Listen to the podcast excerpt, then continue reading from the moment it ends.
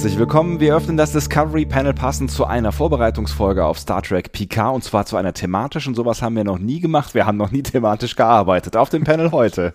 Andreas Dom. Und Sebastian Sonntag. Das Thema ist Romulus. Beziehungsweise die Romulaner, genau hängt ja nah miteinander zusammen und vor allen Dingen auch ähm, das, worüber wir, glaube ich, wenn ich das richtig verstanden habe, auch im Speziellen sprechen wollen könnten, einer möglichen humanitären Katastrophe durch die Zerstörung von Romulus, weil ich glaube, das ist das, äh, worauf du hinaus willst, ohne mir sicher zu sein und ohne in deinen Kopf hineingucken zu können, Andi, weil du bestimmst ja, über was ich hier rede. Absolut. Ich würde mir gerne so ein bisschen die Geschichte der Romulaner aufmachen und mal überprüfen. Ich habe mich da so ein bisschen auch äh, in den Kanon, beziehungsweise auch teilweise sogar in den Beta-Kanon reingearbeitet. Aus dem Kanon herausgearbeitet quasi. Genau. Ähm, ein, bisschen, ein bisschen überprüfen, wie das denn entstanden ist, dass die Romulaner die sind, die sie sind. Das klingt ziemlich spannend. Ähm, ich habe in der Vorbereitung tatsächlich auch noch das eine oder andere gelernt und werde sicher von dir noch eine ganze mehr, Menge mehr lernen über diese ganzen ähm, Zusammenhänge und politischen Geschichten. Ich bin, bin auf jeden Fall sehr froh, dass wir darüber heute sprechen. Ähm, wir wollen aber auch ein bisschen über und mit euch sprechen und machen einen kleinen kurzen Feedback-Blog. Ähm, auch weil wir wissen, dass ihr äh, ja nicht unbedingt die Shorttrack-Folgen hört und deswegen auch jetzt noch mal ein bisschen noch ein, ein, so ein halbes Feedback mehr. Jetzt so, ne? so ein kleines genau, Feedback genau. mehr. Ne? Genau. Ohne zu spoilern, wir werden nicht über irgendwas ja. reden, was äh, euch äh, möglicherweise auf irgendwelche Fährten bringen könnte, auf denen ihr nicht unterwegs sein wollt. Über Star Trek PK wissen wir genauso viel wie ihr. Exakt, und wir werden ähm, zwar ein Thema des letzten Shorttracks kurz im Feedback anreißen, aber wir werden dabei nicht näher auf den Shorttrack eingehen, sodass ihr ähm, weiter spoilerfrei entlangkommt und euch diese Folge trotzdem anhören könnt. Ich bin ein bisschen gespannt, was hier passiert, Sebastian, ehrlich gesagt. Es, ist, es, es fühlt sich so leer an, oder? Es ist so, es ist so ohne, ohne Folge, es ist so ein, so ein leerer, großer, leerer Raum, der ja, so ich hab, vor uns ist. Ich habe vor anderen Dingen Angst, ehrlich gesagt. Also ich, äh, ich habe ich hab sowieso keine Angst vor leeren Räumen, da sind keine Menschen drin, deswegen ist das grundsätzlich ganz okay für mich. ähm, ich habe ein bisschen Angst davor, äh, dass wir jetzt gerade so tun, als wären wir Star Trek-Experten. Oh, das ist, das ist, das ist, äh, meinst du wirklich? Meinst du, da könnte jemand drauf kommen auf die Idee? Nein. Ja, auf jeden Fall werden viele, also werden uns wahrscheinlich nach dieser Folge relativ viele Zuschriften ähm, erreichen. Oh, Zuschriften ist ein schönes Wort. Ich dachte, das wäre in den 80ern mit dem ZDF gestorben. Ach nee, das gibt's ja auch noch. Entschuldigung. Das ja, ZDF gibt's auch noch, genau. Ja. Deswegen gibt es das Wort Zuschriften auch noch. Ähm, äh, Zuschriften, die äh, uns sagen werden, was wir denn alles falsch gesagt haben. Und das kann ich mir sehr, sehr gut vorstellen. Aber trotzdem, wir werden es mal versuchen. Wir werden mal versuchen, hier Star Trek-Experten zu mimen. Inhaltlich, wir werden inhaltlich, wir werden hier Fakten, Fakten, Fakten. Das war doch dein Lieblingszitat, auch aus genau, den 80ern, Titel, den 90ern. Thesen, Temperamente. Ja, genau. Das ist äh, äh, quasi zeitgenössisch. Gibt's noch, ne? Weißt du eigentlich, der, der, der Moderator von Titelthesen Temperamente, weißt du, wer das ist? Äh, Mohr, Mohr, wie heißt er denn noch gleich? Dieter Mohr. Ist ein Kunst, Künstlername er, übrigens. Er hieß, nein, er hieß Dieter Mohr. Nein, er hieß Dieter Das war Mohr? kein Künstlername. Ah, nee, so umgekehrt. jetzt Max Mohr. Richtig, so ist es, genau. Äh, warum? Das ist total super. Ich finde es auch total super. Man, man sollte einfach auch, wenn man einen Namen nicht mag, ne, einfach Dinge überwinden, Namen überwinden. Ich finde, Namen sind nur Schall und Rauch und Max klingt super. Also warum sollte man das nicht machen? Aber warum sollte ich den noch irgendwie kennen äh, darüber hinaus? Also weißt du, wer das ist? Frugst nee, du gerade? Nee, Nein. Nein, ich finde einfach nur diese Geschichte spannend, dass er sich einen Künstlernamen äh, gegeben hat, der quasi genauso uninteressant ist wie sein richtiger Name. Äh, vor allen Dingen, nachdem er schon bekannt gewesen ist. Ne? Also ich meine, ja. er hat jetzt wahrscheinlich nicht den riesen Mega-Bekanntheitsgrad, wobei ich glaube, der, macht, der macht auch noch so ein bisschen irgendwie was anderes auf irgendwelchen Dritten. Ne? Dreisat hast du nicht gesehen, ich habe keine Ahnung. Und ich glaube, was ist er, Österreicher, Schweizer? Ich weiß es nicht. Die, keine Ahnung. Lichtensteiner, weiß ich nicht. Lichtensteiner.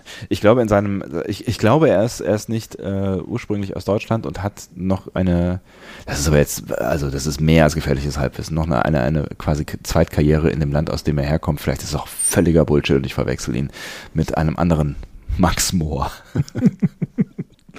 die gibt's ja wie Sand am Meer, die gibt's wie Sand am Meer. genau wie Sand am, da, da steckt ja irgendein Wortwitz drin. Ich habe ihn nicht gefunden. Gott sei Dank. Ähm, Gott sei Dank. Gott sei Dank. an dieser Stelle. Ähm, aber was ich übrigens jetzt sofort zum Anfang dieser Folge mal nicht verpassen möchte, weil wir es in den letzten Folgen wirklich verpasst haben, ähm, und das äh, ist ungebührlich. Ähm, oh. Wir wollten uns noch bedanken für ein paar Geschenke, die wir in den letzten Jahren, Monaten, Wochen und Tagen bekommen haben. Du weißt, weißt du, das normalerweise habe ich sowas ja auf dem Zettel, weil ich, ich bin ja der bessere Mensch von uns beiden. Das ist richtig, genau. Das ist, Kein, kein Widerspruch. Ist, äh, gut. Das Problem ist, wir, und das ist wiederum ähm, ein Problem, was ich verursacht habe, oder meine, ähm, ich sag mal, Familiensituation, wir haben uns einfach sehr lange nicht mehr gesehen. Das werden wir bald ändern. Aber das heißt, ähm, dass die, die äh, Geschenke und Zuschriften, vielleicht auch in Paketform, einfach noch nicht bei mir gelandet sind. Und deswegen habe ich Das sie gar nicht auf dem stimmt. Schirm. Also du erzählst immer davon und die Hälfte davon hast du wahrscheinlich schon aufgegessen, getrunken und äh, versteckt. Ähm, und ich werde es nie nachprüfen können. Also das, es liegt alles in der in der Dorfzentrale. Also Transparenzhinweis. Ich werde jetzt alles erzählen, was ich bekommen habe und ich äh, kann auch Fotos davon machen, dass ich es noch nicht verspeist habe und dass alles, was Sebastian hier von sich gibt, eine große Lüge ist. Generell, sowieso. Teilweise sind es auch gar keine Sachen zum Essen, deswegen äh, sind, waren sie sicher. Äh, gut, dann Aber- ja. Äh, ich fand es ganz schön, du hast gerade mal kurz angeteased, wir werden uns am Freitag sehen. Also am Freitag in unserer Zeit. Äh, unsere Freitag in Zeit, unserer in Zeit. unserer Zeit ist es gerade, ähm, was sind wir denn eigentlich? Mittwoch? Mittwochabend, ne? Mittwoch, Ja, Mittwochabend. genau. Mhm. Wir wollten uns, glaube ich, Montag treffen oder Sonntag, ich weiß es gar nicht mehr. Ja, Egal. wir wollten aber auch immer einen Tag später erscheinen. Deswegen Ja, ist richtig. Mittwochabend genau richtig. Ist genau richtig, das war auch der Plan. Ähm, und äh, in zwei Jahren äh, sparen wir, glaube ich, so mindestens zwei Folgen. Ne? Genau. Ist doch super. Ungefähr. Vielleicht auch noch mehr. Nee, äh, Aber ähm, jetzt kommt, jetzt kommt der jeden Fall, dich, Mathematiker dich in der wieder. Realität zu sehen. Also das hat jetzt nichts mit dem Optischen zu tun. Du weißt, äh, das ist ähm, eher unschön. Aber grundsätzlich, das, die Audioqualität ist dann meistens besser. Genau. Es, es riecht gut und Menschen, mit denen du zu tun hast, sind ja durchaus äh, nett und Stimmt. ansehnlich und so. Ja, absolut. Voll, eigentlich fast alle, mit denen ich zu tun habe.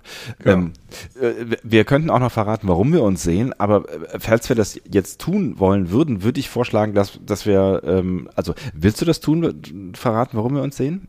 Das können wir tun. Ja, dann würde ich vorschlagen, dass wir uns vielleicht vorher äh, kurz ein, eine Anrufbeantworter-Nachricht anhören, die uns erreicht hat.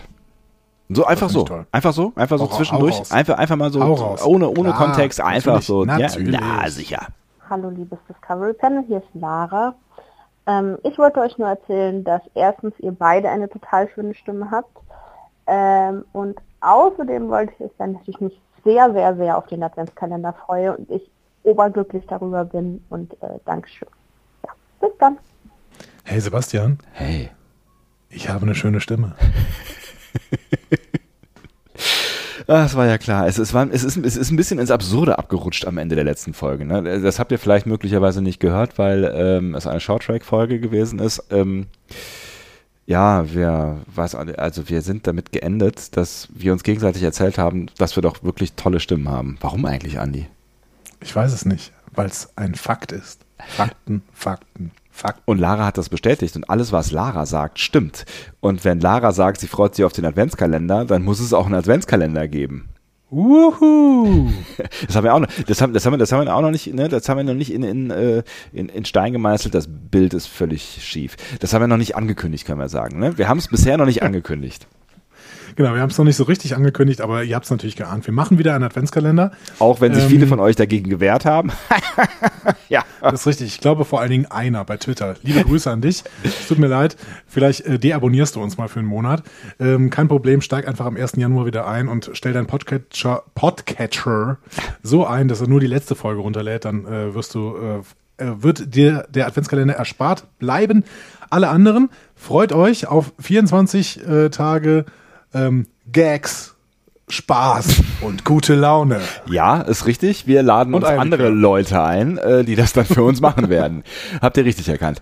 Ähm, ich, ich, ich, ich bin mir noch gar nicht, 24 Mal tatsächlich? Also haben wir, nicht, haben wir das letzte Mal nicht 23 gemacht? Ich bin mir nicht Wir mehr so haben das letzte Mal 100% 23 Ja. gemacht und waren beim Pottwichteln dabei. Ah, da so das war das, Pottwichteln genau. aber gestorben ist, äh, Ist es? Looking at You, Mr. Äh, Podcast-Imperator, äh, das war jetzt ein kurzer Insider in der Podcast-Szene, ähm, da das Podca Pottwichteln gestorben ist, Oh werden wir nein. nicht beim Pottwichteln teilnehmen Das habe ich, das habe, das habe ich gar nicht mitbekommen. Und äh, deswegen wird es kein Pottwichteln geben, deswegen werden wir unsere Abschlussgala des Adventskalenders am 24.12. ausstrahlen. Wenn er das sagt, dann wird das so sein. Gibt es da irgendwelchen Gossip? Kann man, weiß man, warum das? Äh, oder ist das zu viel Arbeit? Oder? Ich glaube, ich, ich weiß es jetzt gerade nicht. Das hätte ich vorbereiten müssen. Ich bereite mich immer vor und nur was ich vorbereitet habe, das kann ich auch ablesen, steht hier gerade. Ja. Ähm, Schade. Ja, dann, dann machen wir das einfach nächstes Jahr. Ja- aber wir können euch schon ein bisschen Inhalt ankündigen. äh, vom, vom Adventskalender. Genau. Und, damit- und damit- äh, ein Call for Action. Ne? Absolut, weil das ist auch ganz wichtig, dass wir den jetzt mehrfach äh, in dieser Folge droppen und sowieso überhaupt äh, mehr mehr droppen, weil also nicht wir sind der Adventskalender, ihr seid der Adventskalender. Ne? Das ist genauso wie mit diesem Podcast. Nicht wir sind dieser Podcast, ihr seid dieser Podcast oder wir alle. Wir zusammen sind dieser Podcast und deswegen sind wir zusammen auch der. Ich höre mal auf zu reden. Es ist ja so. Wir sind ja hier sehr sehr äh, professionell unterwegs und sehr, sehr faktenbasiert. Eigentlich beschäftigen wir uns ja nur mit Star Trek wirklich in diesen Folgen. Aber vielleicht wollt ihr ja mal wissen, wer steckt denn eigentlich hinter diesen kompetenten Stimmen? Wer ist das hinter Team diesen, hinter dem Team? Genau, hinter dieser, hinter diesem Audiogenuss, der euch da jede Woche äh, in die Ohren schwallt. Ähm, ja. Und deswegen, Call for Action. Wir würden euch bitten, schickt uns doch mal wieder Fragen. Fragen, die bis in die intimsten Details unserer ähm, äh. Privatleben hinein. Wirklich? Wirklich? Wir müssen ja nicht beantworten. Liest du es? Ja, das stimmt, ja. Ähm, genau, schickt uns doch mal bitte alle Fragen, die euch in irgendeiner Weise interessieren. Wir werden äh, versuchen, euch alles zu beantworten, äh, teilweise sogar ernsthaft äh, und ehrlich. Deswegen, ähm, wir würden euch bitten, Twitter, ähm, Facebook diesmal auch gerne. Instagram ist ein ganz, ganz schönes Mittel. Oder ähm, discoverypanel.de. Vielleicht auch über WhatsApp an ähm, 02291 okta 2 oder per ähm, ja, Anrufbeantworter. Per, Anrufbeantworter, genau. Ihr könnt ja. auch einfach anrufen, diese Nummer, 02291 okta 2. Ähm, stellt uns doch alle möglichen Fragen. Wir werden die dann alle in einen großen Topf werfen mit kleinen Zettelchen, so richtig analog. Vor allen Dingen die Anrufbeantworter-Sprüche, ja. Das genau, die, auch die schmeißen, die schreiben einfach auf. Die tippt Bernd ab auf seiner Schreibmaschine, die hat er noch im Keller stehen. Ja, oder wir spielen sie auf USB-Sticks und stecken die dann, egal. Äh, auf jeden Fall ziehen wir das dann da raus und ähm, werden versuchen, diese Fragen zu beantworten in unserer ähm, altbekannten und sehr geschätzten Rubrik ein bis zwei Fragen an das Discovery Panel. Hieß die nicht mal zwei bis drei Fragen? Ja. Hieß sie dann am Ende nicht eine Frage an das Discovery Panel? Wie war ja. denn das noch? Wie auch immer. Wir werden mal gucken, wie viel, wie, wie sie am Ende heißt. Vielleicht eine halbe Frage oder so. Ich bin sehr, sehr gespannt. Fragen Aber, an das Discovery Panel könnten wir Was ich übrigens nennen. vor einer halben Stunde angefangen habe anzumoderieren. Ja. Wir wollten uns bedanken für Geschenke. Sehr gerne. Ähm, ich würde mal anfangen ja. mit, ähm, das, ich glaube, das haben wir erwähnt, ne? Die beiden T-Shirts haben wir erwähnt. Die beiden T-Shirts haben wir erwähnt, ja, da erinnere ich mich dran, genau. Die, da habe ich auch bisher nur ein Foto von gesehen, aber das konnten wir thematisch einbauen irgendwie. Ich weiß aber nicht mehr wie, aber das war, das war irgendwie genial in den Kontext eingebettet von irgendwas. Haben wir genau. erwähnt. Aber äh, kann man auch nicht genug Danke sagen. Danke. Ich werde sie genau. bald auch in echt sehen, diese T-Shirts. Exakt, denn ich bringe es ja mit, am Freitag mit. Aber ähm, es hat uns auch noch derjenige geschrieben, das war, glaube ich, zur Lieblingsfolge The Drumhead, da konnten wir das ganz gut einbauen und es hat uns derjenige nochmal geschrieben, der sie geschickt hatte, ähm, weil wir das nicht gesehen hatten, von wem denn eigentlich diese T-Shirts waren. Jetzt mache ich gerade eine kurze Live-Recherche. Ihr merkt, Andi ist immer bis an die Zähne vorbereitet. Und das hat er euch eben wirklich ver versucht zu, äh, zu verkaufen. Ne? Also das ist so ein bisschen, das ist das, das Image, was du pflegen willst. Ne? So dieses Deus Vigendi. Ich weiß alles und ich bin immer auf alles vorbereitet. Deus Vigendi. Fragt äh, mich, was ihr wollt. das nochmal kommentiert? Ich habe eine er Antwort. Mein Name ist Dom. Entschuldigung, ja? Also ganz anonym habe ich die drei T-Shirts, das für Bernd ist nämlich transparent, nicht geschickt. Mein Name stand als Absender auf dem Adressaufkleber, aber in der Tat eine Karte oder dergleichen habe ich nicht beigelegt. Ich wollte ja anrufen. Ähm, lieber Deus Vigendi, vielen, vielen Dank. Vielen, vielen Dank. Äh, offensichtlich ist das Adressetikett in meiner Poststelle verloren gegangen. Aber ähm, gut. Ja, mein Gott. Das, danke, dass du nochmal geschrieben hast. Und wir werden mal schauen, äh, ob uns das passt, dieses äh, T-Shirt. Denn du hast, du hast jetzt nochmal gesagt, ja, irgendwie, ich habe XXL genommen, weil das passt ja irgendwie jedem.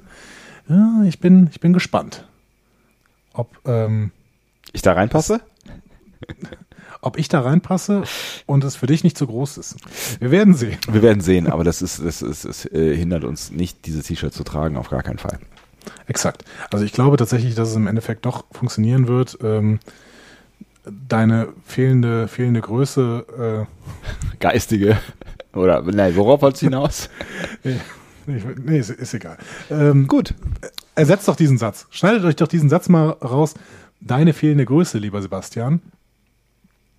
Es ist, So, es, wenn ihr das jetzt schneidet, könnt ihr das irgendwie ersetzen. Ja? Also irgendwas daran basteln an diesen Satz. warum sollte ich als Podcast-Hörerin oder Hörer irgendwas schneiden wollen? Ja, einfach um diesen Satz zu ergänzen. Vielleicht macht das alles auch keinen Sinn. Ich möchte ähm, mich äh, weiter bedanken Ja, für bitte. ein tolles Geschenk, was uns erreicht hat. Ähm, und zwar ist das von dem lieben Volker. Der hat uns nämlich, äh, nämlich, ich sag öfter nämlich mit M, habe ich das schon mal gesagt? Nee, tatsächlich Ähm, nicht. Aber ich kann äh, Wochenende nicht tippen. Habe ich das schon mal erzählt? Nein, was, was tippst du dann immer? Ich tippe dann immer Wochenende oder Wochende. Verstehst du Okay. das Problem? Die Amerikaner können Aluminium nicht sagen, die sagen immer Aluminum. Ähm, wie auch immer. Milka. Ja. Milka Weihnachts äh, Adventskalender. Milka Adventskalender haben wir bekommen. Jeder einen. Wir, achso, ich, ich, ich, ich zucke immer zusammen, wenn du so Markennamen so ungeniert sagst, aber es ist eigentlich alles egal, ne? Das ist alles egal. Sie geben uns kein Geld dafür, deswegen sollten wir es vielleicht nicht sagen. Bei Instagram müsste man Seite jetzt sagen, unerlaubte Werbung. Nee, was heißt das? Unbezahlte Werbung. Es ist unbezahlte Werbung. Stellt euch den Hashtag ja- unbezahlte Werbung vor. Nee, das ist aber ja Quatsch. Also wir haben das Ding geschenkt bekommen und Ja. das ist jetzt nun mal hier und da steht diese Marke drauf. Was soll ich denn tun? Ich weiß auch nicht genau. Äh, ich Es werde noch eine weitere Marke droppen. Wir Ja. haben es ja noch nicht probiert. Wir können ja noch überhaupt keine Werbung machen. Ähm, denn der erste Advent ist ja noch nicht, beziehungsweise der erste Dezember. Ähm, aber das ist auf jeden Fall für jeden von uns ein leckerer Adventskalender mit gefüllter Schokolade. Für jeden von, von, uns. Alter. Ja. Krass. von einer äh, Marke der Großfirma Mondelez. Ähm, und Kaffee, Kaffee was ist natürlich gut. super ist. Kaffee Volker ist hat uns letztes Jahr, glaube ich, schon Kaffee, äh, Ja. diesen, diesen Special-Kaffee mit diesem neuen Aufbrühsystem da. Ja, äh, voll, voll spannend. geschickt. Ja. Genau. Und äh, dieses Mal ist es relativ klassischer Kaffee, aber von der Firma Lebensbaum. Natur und Mensch. Kaffee in feinster Bioqualität. Gourmet-Kaffee, gemahlen, 100% Arabica. Aroma, äh, harmonischer Hochlandkaffee, ausgewogen aromatisch. Das klingt alles sehr, sehr hervorragend. Ähm, nichts gegen dich, Volker, aber ich werde es gleich noch einen Hauch toppen können. Aber dazu später mehr. Okay, crazy. Das weiß ich ja wahrscheinlich noch gar nicht. Ähm, das finde ich aber auf jeden Fall super, denn Ja. äh, da können wir uns am Freitag mal einen leckeren Kaffee zubereiten. Aus Aber diesem von. Gourmet-Kaffee Oh, ja. gemahlen. Ich habe eine neue Kaffeemaschine. Habe ich Ja, dir schon von meiner neuen. Kaffeemaschine erzählt? Ja. Ich habe davon sogar schon getrunken, tatsächlich. So neu kann sie nicht sein. Ah, stimmt, du warst ja in der Zwischenzeit tatsächlich mal kurz hier. Das war aufregend. Das war sehr aufregend. Das war aufregend.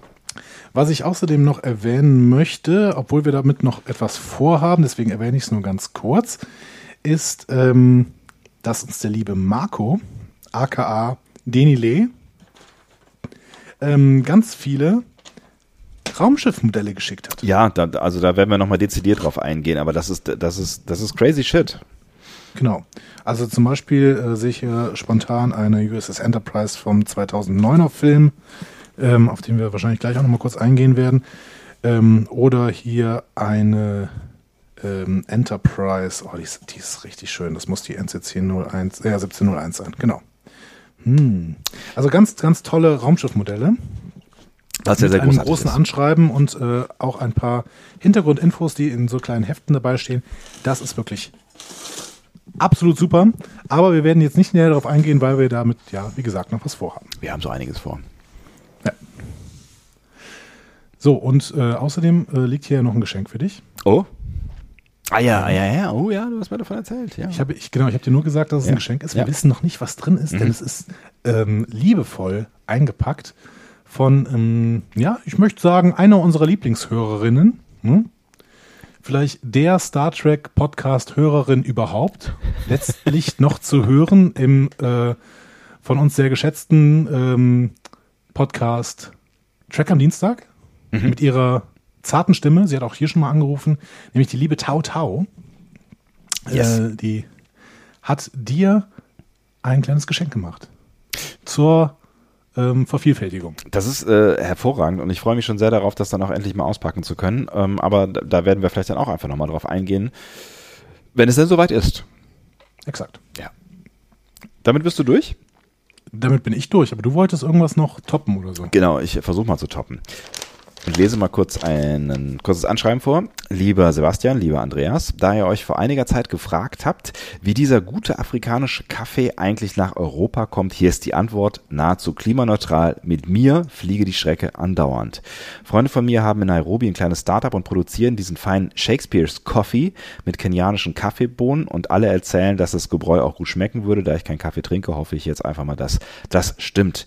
Darüber hinaus, äh, um das Afrika-Feeling noch ein bisschen zu, zu steigern, zwei echte Safari-Tassen. Damit sollte vielen weiteren formidablen und ausufernden Discovery-Panel-Folgen nichts im Wege stehen. Und gerade dieser Kaffee ist ja prädestiniert für die kommenden Picard-Analysen. Ich freue mich schon sehr darauf. Beste Grüße, Arne. Und dann kommt noch eine Liste mit äh, Vorschlägen, was wir uns noch angucken könnten ähm, äh, in Vorbereitung auf Star Trek Picard. Und mit dabei der gerade angesprochene Shakespeare's Coffee, ein äh, cool. ja, der also wirklich aus Südafrika, ja, der ist äh, quasi im Gepäck, ja, steht auch alles drauf hier, ne? Im Gepäck äh, quasi mitge, ich weiß gar nicht, muss man das verzollen? Wahrscheinlich nicht in diesen, diesen Mengen, ne? Das ist toll, ich bin gerade auf der Homepage von Shakespeare's Coffee. Und How this be madness, yet there is method in it. Strong reasons make strong actions ist der Claim.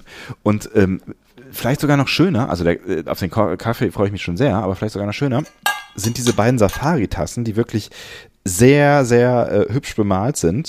Und es steht, steht, ich weiß gar nicht, was drunter steht. Es, ich dachte zuerst steht derjenige drunter, der, der es gemalt hat, aber es sieht wirklich aus, als wären die Hand gemalt ähm, und sind, sind sehr, sehr, sehr, sehr cool. Also bisschen Afrika-Feeling dann auch äh, bei uns auf dem Panel demnächst. Wenn aus wir, Nairobi. Aus Nairobi. Hammer. Warst du schon mal in Afrika? Nee, tatsächlich nicht. Also, ne, ich meine, das ist, das ist äh, ein großes Land, äh, großes Land, ein großer Kontinent mit vielen Ländern. Ähm, und äh, was mal in Afrika ist ja immer so eine, ne, so eine Frage. Also äh, viele sind ja dann, weiß ich nicht, in Marokko und haben es noch nicht mitbekommen, dass, dass das auch irgendwie dazugehört. Ähm, aber ich, ich würde schon ganz gerne mal. Ich habe natürlich dann wieder das, äh, das Klimaproblem irgendwie vor Augen. Ja. ja und ähm, ne, das geht jetzt nicht in deine Richtung, Arne. Äh, ich weiß, dass äh, das Gründe hat, dass du diese Strecke äh, fliegst. Ähm, aber wenn man, ne, wenn man jetzt quasi nur für den Urlaub ähm, so, eine, so eine weite Strecke auf sich nimmt, ich glaube, da müsste ich mal fünf Jahre lang Urlaub sparen oder sowas. Weißt du, also irgendwie mal fünf Jahre lang ja. äh, erstmal in, äh, äh in der Vorgartenkolonie, äh, heißt das so? Um eine Ecke Urlaub machen. Vorgartenkolonie, finde ich gut. Ja, ja ich meine, man kann natürlich auch kompensieren. Ähm, mhm. Und äh, die Flüge auf den afrikanischen Kontinent sind vielleicht auch nicht so lang zwangsweise, wie beispielsweise Flüge über den Atlantik oder ja. Australien oder wo auch immer äh, verschiedene Leute hinfliegen. Es kommt schon, es kommt natürlich darauf an, wo du hinfliegst, ne? aber wenn du jetzt nach Südafrika fliegst oder sowas, ne? oder äh, in, ja, in eins der südlicheren Ländern, ne? ich, ich sage immer bei diesem, bei diesem Stichwort Mercator-Projektion, ähm, die die als Lehrer wahrscheinlich äh, was sagen wird. Ne? Unsere Weltkarte ist ja sehr verzerrt dargestellt. Und wenn man ja. äh, Afrika sich mal unverzerrt anschaut, dann sieht man auch erstmal, was das für ein riesiger Kontinent ist. Ne? Also auch ja. so im Vergleich, wenn es gibt ja dann auch so vergleichende ähm, Karten kann man sich einfach im Netz mal googeln, wo Kontinente einfach so nebeneinander gepappt werden. Ne? Und ähm, das, das ist zum Teil sehr erstaunlich, wenn man außerhalb dieser Welt Kugeldarstellungen, aber ihr kennt das wahrscheinlich auch alle, sich mal anguckt, wie groß diese Länder äh, eigentlich sind. Und entsprechend fliegst du da auch schon, schon eine Weile, wenn du dann irgendwie in den Süden fliegst, ne? Ich bin noch nie, ähm, also ich habe verschiedenste Kontinente noch nie gesehen. Ich war eigentlich bis jetzt nur in Nordamerika und in Europa. Mhm. Ähm, das ist eigentlich schade. Aber tatsächlich reizt mich Afrika äh, grundsätzlich als Kontinent mit äh, den dort vor, vorhandenen vielfältigen Kulturen etwas mehr als äh, Asien. Mhm. Und ähm, auch mehr als Australien, was aber einfach daran liegt, dass es so unfassbar weit ist. Ich glaube, das ist ja die weiteste Flugmöglichkeit überhaupt und äh, das werde ich mir wahrscheinlich sparen und zwar mein Leben lang.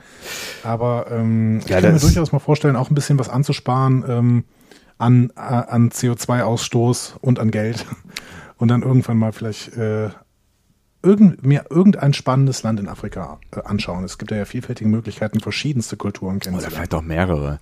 Also ich habe zum Beispiel ähm, ein, ein sehr spannendes Interview geführt mit äh, einem Menschen, der Anselm Panke heißt äh, und der mit dem Fahrrad von Südafrika äh, quasi nach oben äh, bis, bis, bis an die Spitze von Afrika gefahren ist durch verschiedenste Länder. Das war alles gar nicht so, so richtig geplant. Die sind eigentlich zu viert äh, losgefahren, wenn ich das richtig erinnere, glaube ich zu viert, ja. Und ähm, dann irgendwie nach ein paar Wochen hatten ähm, seine Homies da äh, äh wieder Lust nach Hause zu fahren, er aber irgendwie noch nicht. Und ist einfach ähm, weitergefahren. Und ist einfach weitergefahren, ohne dass er so einen richtigen Plan hatte, wie er das eigentlich macht und was er da eigentlich macht. Ähm, und wie, wo er eigentlich langfährt und so ein bisschen in den Tag hineingelebt und gefahren. Und das ist so unfassbar spannend, was, was der erzählt hat aus, aus diesem Kulturreichtum ähm, der, der verschiedenen Menschen, ähm, denen er da begegnet ist und halt auch der unterschiedlichen Ländern und wo, wie sich dann die Kultur auch verändert, äh, ne, je, je nördlicher du kommst ähm, und so weiter. Äh, da gibt's auch eine tolle Doku von ihm äh, drüber, äh, dessen Namen ich leider gerade, deren Namen müsste es korrekt heißen, ich leider gerade vergessen habe. Schreib's mal auf, vielleicht kannst du ja noch unter dieser Folge verlinken. Genau. Ähm, ich weiß auch gar nicht, ob die schon frei zugänglich irgendwo ist. Also er ist auf jeden Fall mal eine Weile getourt äh, mit der Doku äh, durch verschiedene T äh, Kinos und war dann auch mit dabei und hat so ein bisschen was dazu erzählt. Ähm, falls ihr diesen Namen mal irgendwie, äh, falls ihr dem mal begegnet, äh, schaut euch äh, das mal an. Es macht auf jeden Fall Fernweh und äh, Lust, noch ein bisschen mehr von der Welt zu sehen. Also das kann ich schon nachvollziehen und ich kann auch nachvollziehen, dass, dass, dass du irgendwie sagst, ich, Australien oder, oder auch Neuseeland, ne, ich, also das sind ja auch so, so so Ziele, wo man auch so ein, schon ein gutes Fernweh ja. hin entwickeln kann. Aber Sehnsuchtsorte. Ne? Genau. Mhm. Auf, auf der anderen Seite sind es halt ähm, kulturell sind sie halt sehr nah an dem, was wir in Europa auch haben, ne? Und vielleicht sogar noch noch näher äh, an an uns selber, ne? So irgendwie, weiß ich nicht. Das ist halt ja, das, das englische Kultur sein. so ein Stück genau. weit. Ne? Auf der anderen Seite ist es eben die Natur, die vor allen Dingen sehr sehr unterschiedlich ist mhm. und sehr sehr vielfältig auch und die man ja auch zum Beispiel aus, aus dem Herrn der Ringe kennt, einfach, ne? Ja, so ja, neuseeländische Natur. Aber ähm, ja, es ist ein Sehnsuchtsort. Vielleicht, vielleicht äh, ist es auch ganz schön, wenn sich Sehnsuchtsorte nicht äh, entzaubern durch äh, reale Begegnungen. Hm, das war jetzt deeper, als es vielleicht am Anfang werden sollte. ja, es ist, es, ist eine, es ist eine schwierige Kiste. Es ist eine, ich habe früher irgendwie immer gedacht, ähm, wenn, wenn du schon auf diesem Planeten rumhängst, dann musst du eigentlich auch so viel wie möglich, es ist ja irgendwie auch absurd, ne? du bist an einem Ort und lebst auf diesem Ort, keine Ahnung, 80 Jahre und ähm, wirst mit Sicherheit von diesem Planeten wieder runter äh, verschwinden, ähm, ohne alles davon gesehen zu haben. Ne? Und deswegen habe ich irgendwie immer gedacht, so eigentlich musst du so, so viel wie möglich äh, ja auch mitnehmen, so von, von, von dem, was auf dieser Welt passiert, um sie vielleicht auch besser zu verstehen und auch die Menschen besser zu verstehen oder die Natur besser zu verstehen. Ja, ich komme da mittlerweile so ein bisschen von ab. Aber das ist vielleicht ein Thema, was auch zu weit führt und wo wahrscheinlich auch jeder von euch irgendwie einen eigenen Zugang zu äh, findet und hat und den vielleicht auch in, in den letzten äh, Jahren auch nochmal neu justiert hat. Und ich glaube, das ist gerade so ein, ja. so ein Prozess, der in, in meinen letzten Jahren auf jeden Fall passiert ist. So ich kann noch einen kleinen Lifehack geben. Ähm, ich mache gerade mit Freunden ähm, eine sehr, sehr lang angelegte kulinarische Weltreise. Wir treffen uns jeden Donnerstag äh, Nachmittag, es sind Freunde, mit denen ich auch zusammenarbeite, mhm. treffen uns jeden Donnerstag Nachmittag. Also Lehrer, die haben Zeit. Danke. Ja. Das äh, Klischee wollte ich jetzt genau, genau das Klischee wollte ich jetzt hören. Ja, wenn, äh, wenn du das schon selber erklärst, hier so von wegen Donnerstagnachmittag, es sind Leute, mit denen ich zusammenarbeite. Wer soll denn sonst an einem Donnerstagnachmittag Zeit haben? Wir treffen uns auf jeden Fall zum gemeinsamen Kochen und ähm, wir äh, schmeißen dann einen, einen random Country Generator an, jede Woche. Die gibt's um im Netz wissen, oder was? Welche, ja, genau. Im Netz gibt es so random, random alles Generators, ja. aber es gibt auch einen Random Country Generator. Und dann ähm, wissen wir, was in welchem La aus welchem Land wir so ein typisches Gericht in der nächsten Woche kochen werden. Ähm, wir werden das, dann, wir kochen das dann immer sowohl in einer fleischlichen als auch in einer vegetarischen Variante. Und das ist relativ spannend, was dann da teilweise rauskommt. Mhm. Natürlich passen wir das immer so ein bisschen an auf das, was es dann gerade eben lokal auch gibt ähm, bei uns eben zu kaufen, aber so, wir, wir versuchen uns dann die Länder immer ein bisschen kulinarisch zu erschließen und lesen so zwei, drei Sachen noch irgendwie dazu vor. Das macht äh, sehr, sehr viel Spaß. Und wir haben so eine Karte dann da hängen und äh, radieren dann immer die, äh, also das ist so eine, so eine Rubbelkarte, habt ihr bestimmt schon mal gesehen, so eine Rubbelweltkarte quasi und radieren dann immer die Länder aus, äh, aus denen wir schon was gegessen haben. Cool. Das war sehr, sehr spannend. Wir haben letztens äh, polynesische Gerichte gemacht. Ähm, Gar nicht mal so, gar nicht mal so spannend, weil sie irgendwie äh, nicht besonders viele Gewürze benutzen. Mhm. Aber trotzdem ist es spannend, dann einfach mal zu sehen, wo liegt eigentlich Polynesien? Was Was passiert gehört da? eigentlich alles dazu? Ja. Genau. Und, ja, mega, ähm, mega spannende Idee. Ich finde das auch total Ja. schön, äh, wenn man so ein bisschen so, so, so äh, quasi mit Spaß seinen Horizont erweitern kann. Ja, voll ja, gut. Genau. Also das ist so, so ein Lifehack. Macht doch sowas einfach. Anstatt zu viel CO2 rauszuhauen. Und dann lieber ansparen und vielleicht mal alle fünf Jahre irgendwie was Cooles machen, wenn, wenn man es sich denn überhaupt leisten kann. Ja, das ist natürlich immer noch der andere Faktor. Ne? Ich meine, das ist natürlich auch immer eine, eine ganze Menge Geld, die man da verbrennt. Äh, und selbst wenn man es sich leisten kann, kann man sich natürlich auch mal fragen, ähm, muss das sein in der Zeit dieses Internetes, wo man sich im Prinzip ja auch jegliche Art von Impressionen ähm, auch, also die Fotos, die du machen würdest, kannst du dir im Netz ja eigentlich schon angucken, mehr oder weniger. Genau. Ah, das haben wir jetzt auch, das wir, ja, ich äh, erzähle jetzt ein bisschen zu viel wahrscheinlich, aber wir haben das äh, jetzt letztens Nein, in der Schule nein, gemacht. nein, ne, nein. Mit meiner, meiner, meiner lieben Schülervertretung, ne, die ich ähm, so ein bisschen betreue. Und die hatten eine sehr coole Idee, nämlich CO2-freie Urlaubsfotos. Das heißt, äh, am Tag der offenen Tür haben die so ein Greenscreen aufgestellt ne, und dann ähm, quasi sich Leute da vorstellen lassen und sim äh, simultan irgendwelche Urlaubsziele dahinter gelegt, sodass die Leute quasi CO2-freie Urlaubsfotos bekommen haben. Das Voll gut. Finde ich eine sehr, sehr tolle Idee. Ähm, ist es eigentlich jetzt, wenn ich das nachher irgendwie äh, tagge mit, mit Chapter Marks, um mal hier ein bisschen technisch zu werden, ist das hier eigentlich gerade Feedback? Das ist die Einführung. Oder Das ist, ist die es, ist das, also wir haben ja eben drin schon eben schon kurz Lara gehabt, ne? Das wäre ja im Prinzip schon Feedback gewesen und das mit dem, mit dem Bedanken für die Güter, die ihr uns netterweise immer zuschickt, ähm, das wäre ja eigentlich auch so eine Art von Feedback, oder nicht? Einführung, Planung und Dank. Aber vielleicht können wir jetzt mal zum Feedback kommen. Warum Was eigentlich nicht? Ich, äh, das, können wir, das können wir gerne. Also äh, Lara, vielen Dank. Du bist natürlich auch Feedback, aber du bist jetzt auch offensichtlich ähm, Begrüßung, Planung. Einführung, was auch immer. Ich habe, ich habe ein schriftliches Feedback, bevor du gleich die ähm, wunderbaren Audiodateien äh, raushaust, die wir uns wahrscheinlich alle über Bernd erhalten äh, haben, sind. Wow, dieser Satz war völliger Schwachsinn. Ja, das stimmt Ähm, allerdings. Respekt. äh, hat nichts dran gestimmt. Respekt. äh, werde ich jetzt mal kurz vorlesen, was uns die liebe Mella zur letzten Folge geschrieben hat, nämlich zu der äh, Shorttrack-Folge. Mhm. Und ich werde versuchen, nicht näher darauf einzugehen, worauf sie sich denn bezieht. Das, ist, äh, das klingt äh, sehr spannend. Ich hoffe, es gelingt dir auch. Im Sinne aller hoffe ich äh, Das heißt, den ersten Satz werde ich paraphrasieren und danach direkt zitieren. bitte. Ich könnte mir vorstellen, dass ein Kommandotest in einem Holodeck stattfinden könnte. Laut TASS hatte die Enterprise ohne ein verdammtes A, B, C oder D ja eines. Äh, dann würde auch keine oder nur eine geringe Verletzungsgefahr bei Kommandotests bestehen. Jedoch finde ich es etwas übertrieben, jedes Crewmitglied so zu testen. Für den Captain oder für die höchsten Offiziere eines Schiffs passt es für mich, aber für eine einfache Ingenieurin beispielsweise nicht. Vom Aufbau des Testes ähm, hätte ähm, ein Kommandotest meiner Meinung nach eher auch eher für die Sicherheitsabteilung relevant sein können. Ähm, manche Leute wissen, worauf sie sich bezieht. Ähm, Diana Troy musste übrigens in TNG in äh, der Folge Radioaktiv einen dieser Tests machen. Und ähm, das findet Mella auch nachvollziehbar, denn äh, Diana Troy war ja Lieutenant Commander aufgrund ihrer psychologischen Ausbildung und wollte Brückenoffizierin werden. Mhm. Ähm, genau, und Mella fragt uns, ob wir nicht diese Folge auch mal besprechen können, denn sie mag sie äh, unheimlich gerne. Warum eigentlich nicht? Warum eigentlich nicht? Ich finde nämlich diese Folge Radioaktiv, die ist mir auch sehr in Erinnerung geblieben, weil das ist ja, glaube ich, diese Folge, wo parallel zu Dianas ähm, Offizierstest Data sein Gedächtnis verloren hat und auf einem Planeten irgendwie ein Gegenmittel gegen Radioaktivität finden möchte. Ah. Und dabei den Krebs heilt, aber es nachher leider vergisst. Okay, da kann ich, äh, kann ich, das kann ich ne, weder bestätigen noch äh, verneinen, äh, aber das kann, das kann so sein, dass dem so ist. Vielleicht müssen wir mal gucken, wann wir mal wieder Zeit haben, um das zu machen.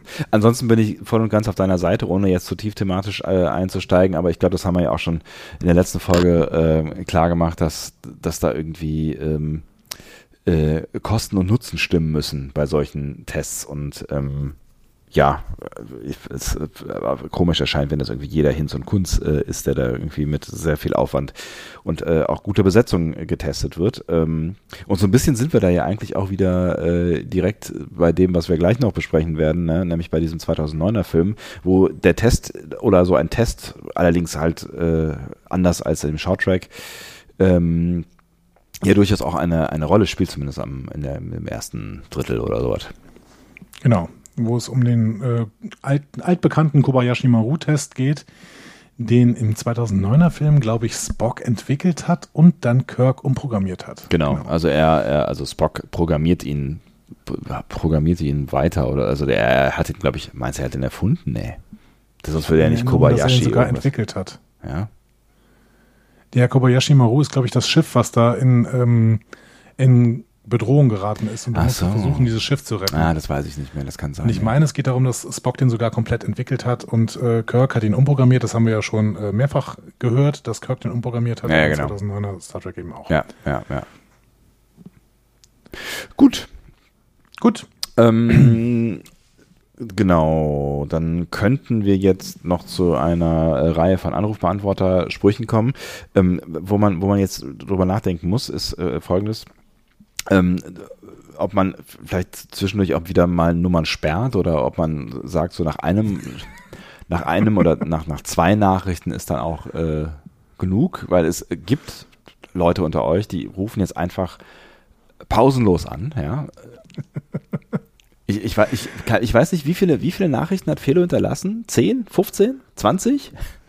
Ich weiß nicht, lass uns doch die besten zwei oder drei an. Ach, ja. Ähm, genau, wir machen, wir machen ein kleines Best-of Felo auf unserem Anrufbeantworter. Vielen Dank für deinen Anruf. Das ist äh, sehr freundlich. Felo ist auch einer der äh, nicht ganz Hörer der ersten Stunde, aber ihr habt den Namen wahrscheinlich auch schon mal gehört, wenn äh, genau. ihr äh, hier uns äh, regelmäßig folgt. Und äh, große Empfehlung weiterhin für seinen eigenen Podcast Data sein Hals, äh, wo er auch über Star Trek Themen spricht, vielleicht mal größer genannt, weil es teilweise auch ein bisschen Star Trek abweichende Themen sind. Ähm, außerdem, Felo, ich finde es ja super, dass du immer wieder anrufst, aber früher hast du noch äh, deine Sockenpuppen sprechen lassen und das fehlt mir so ein bisschen. Das stimmt allerdings, ja. In aufwendig produzierten Videos. Ja. Mann, das, das war schön. Alles vorbei. Alles vorbei. Das ist, das ist, das ist die schnelllebige Zeit, Andi. Dann weißt du, dann bietest du ein neues Medium an und dann ist das alte vergessen und dann ist es so, ah, schnell, kann ich noch was sagen? Das ist traurig. Kann ich noch was traurig. sagen? Ja, so ist das.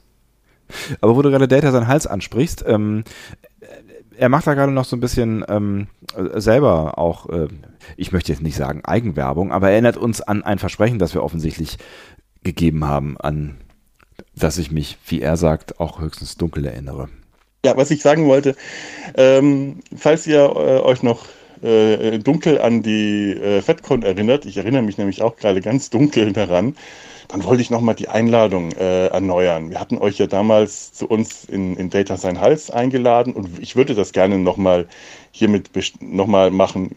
Wenn, wenn ihr Lust habt, ich glaube, das Thema, das wir uns überlegt hatten, war Voyager oder Battlestar Galactica. Ich, man verwechselt die ja so schnell.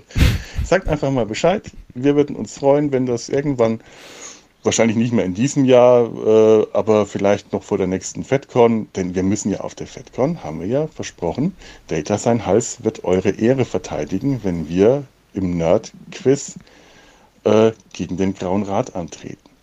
Da kommen jetzt gerade ganz viele verschüttete Erinnerungen hoch. Das ist gar nicht so gut. Macht's gut. Tschüss. Natürlich erinnern wir uns an dieses ehrenhafte Versprechen und ähm, das wollen wir natürlich auch halten. Allerdings über die inhaltliche Komponente bin ich mir nicht mehr so ganz sicher. Voyager oder Battlestar Galactica, äh, das war vielleicht. Wir wollten äh, drüber sprechen, warum Battlestar Galactica das bessere Voyager ist, glaube ich. Echt? Das ist, das, Zumindest habe ich das draus gemacht. Äh, wir können. Äh, das ist thematisch, das ist auf jeden Fall eine, eine steile Rampe, die ich, die ich aber auch zu gehen bereit wäre. Bitte. Ich habe das, ich hab das auch schon mal im Internet äh, tatsächlich in Kommentaren gelesen. Äh, Battlestar Galactica ist das, was Voyager hätte sein sollen. Hm. Interessant. Finde ich nicht so schlecht. Finde ich nicht so schlecht. Ist, ist, ja, kann, kann man mal eine Sekunde drüber nachdenken. Da sollten wir, da sollten wir soll vielleicht auch noch Nele zu einladen. Ja, ich glaube auch. Nein, Voyager äh, ist von uns allen wirklich sehr geschätzt. Ich möchte es immer wieder betonen. Ist es. Äh, wir, dissen, wir dissen es nur im Star Trek-Kosmos, so ein bisschen. Ah, ja, du. Ja, es ist so ein bisschen worst of the best. das hast du schön gesagt. Also Felo nochmal, um es klar zu machen, wir kommen gerne äh, vorbei und besuchen äh, Data und auch seinen Hals und ähm, sprechen über alles, was auch immer ihr wollt. Ähm, Hauptsache, wir haben irgendwas zu sagen, aber das ist meistens nicht das Problem. Ähm, und ähm, wo, wo wir gerade bei. Also nun, der Inhalt ist öfter mal das Problem, wollte Hey, ich sagen. mein aber Gott, gut. ja, es ist äh, Details, Details. Ähm, wo, wo wir schon bei Crossover-Projekten sind, äh, wir, wir hatten da ja noch so eine, so eine, eine Crossover-Anfrage, ähm, die ein, ich will immer Darkroom sagen. ja, ja, streich das doch mal aus deinem Wie- Kopf, wie nur weil du so große Erfahrung mit Darkrooms hast. Es geht um äh, ähm, Escape, Panic Rooms. Escape, Nein. Escape Rooms, the Panic Rooms. ah, ja, genau.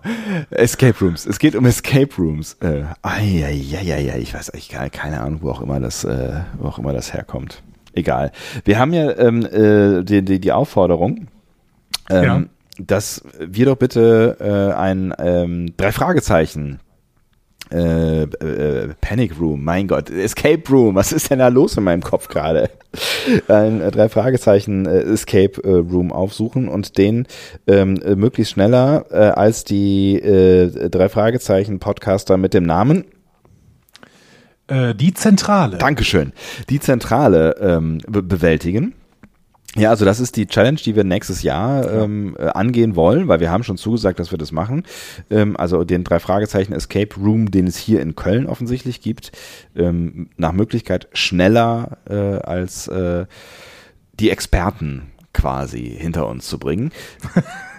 Das, das war jetzt eine sehr umständliche Erklärung von dem, was da eigentlich äh, Sache ist. Du, aber es sehr ist, schön. ist klar geworden, oder? Ist doch völlig klar Es ist, geworden. ich, Ist glaube, völlig- ich glaube, es ist langsam auch dem, dem äh, schwächsten Glied in der Kette klar geworden.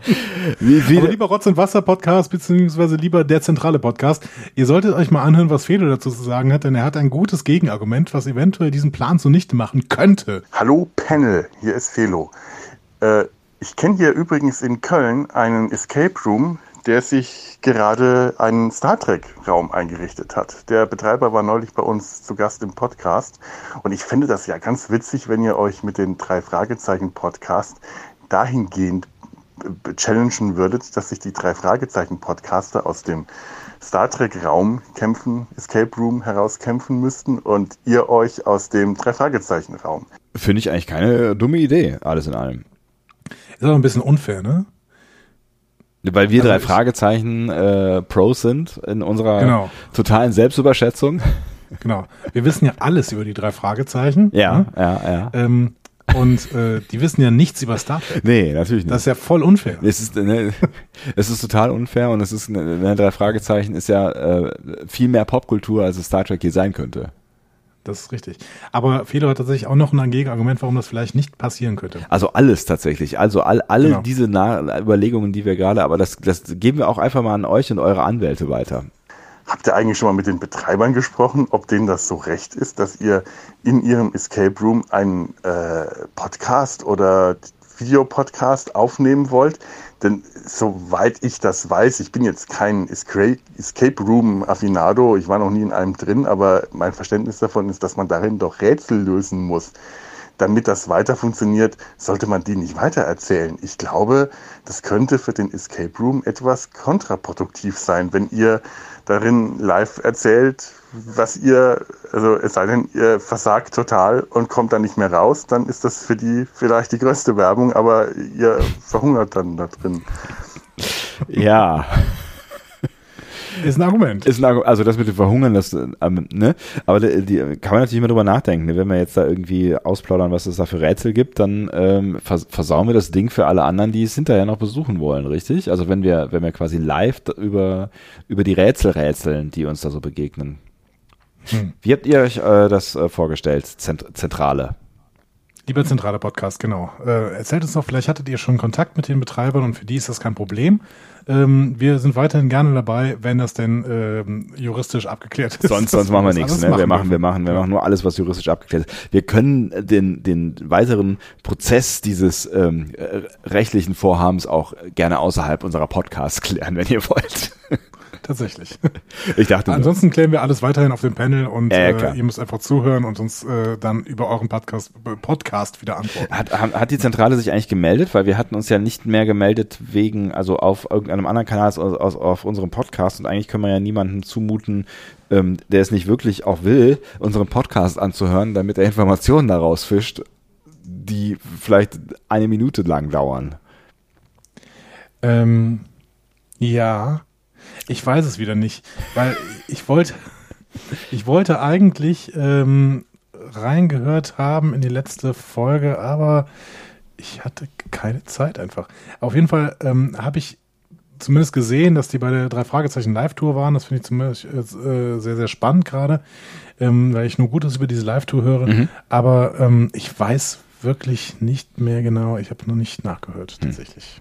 Ähm, ich auch nicht, äh, aber dann holen wir das einfach nach und gucken mal, ob wir uns weiterhin über Podcasts verständigen. Ich finde das toll. Das ist das langsamste Medium der Welt wahrscheinlich. Ja. Ja. Aber schon- das ist auch okay so. Das ist völlig okay. Das ist völlig okay.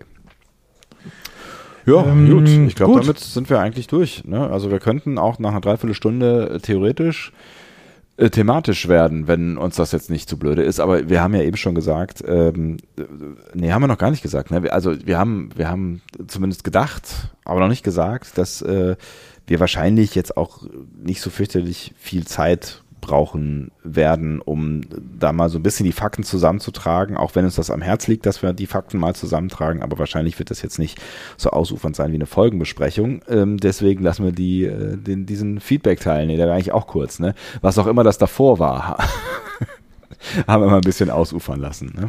Du bist heute aber auch sehr umständlich im Anmoderieren von irgendwas. Ist das oder? so? Ich, also heute Ist das ich, Kritik? Ist mir, heute, nee, das ist nicht keine Kritik, das Ich ist eine also- reine Beobachtung, völlig wertneutral. Es ist mir einfach nur gerade aufgefallen.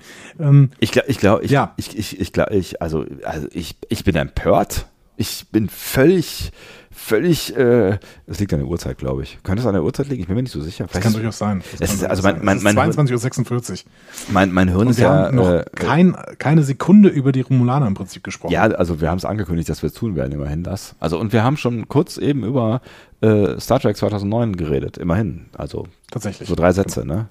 Warte mal, ich höre da irgendwas. Hörst du das auch? Ich glaube, ich, Was? ich, höre ich hör da irgendwas.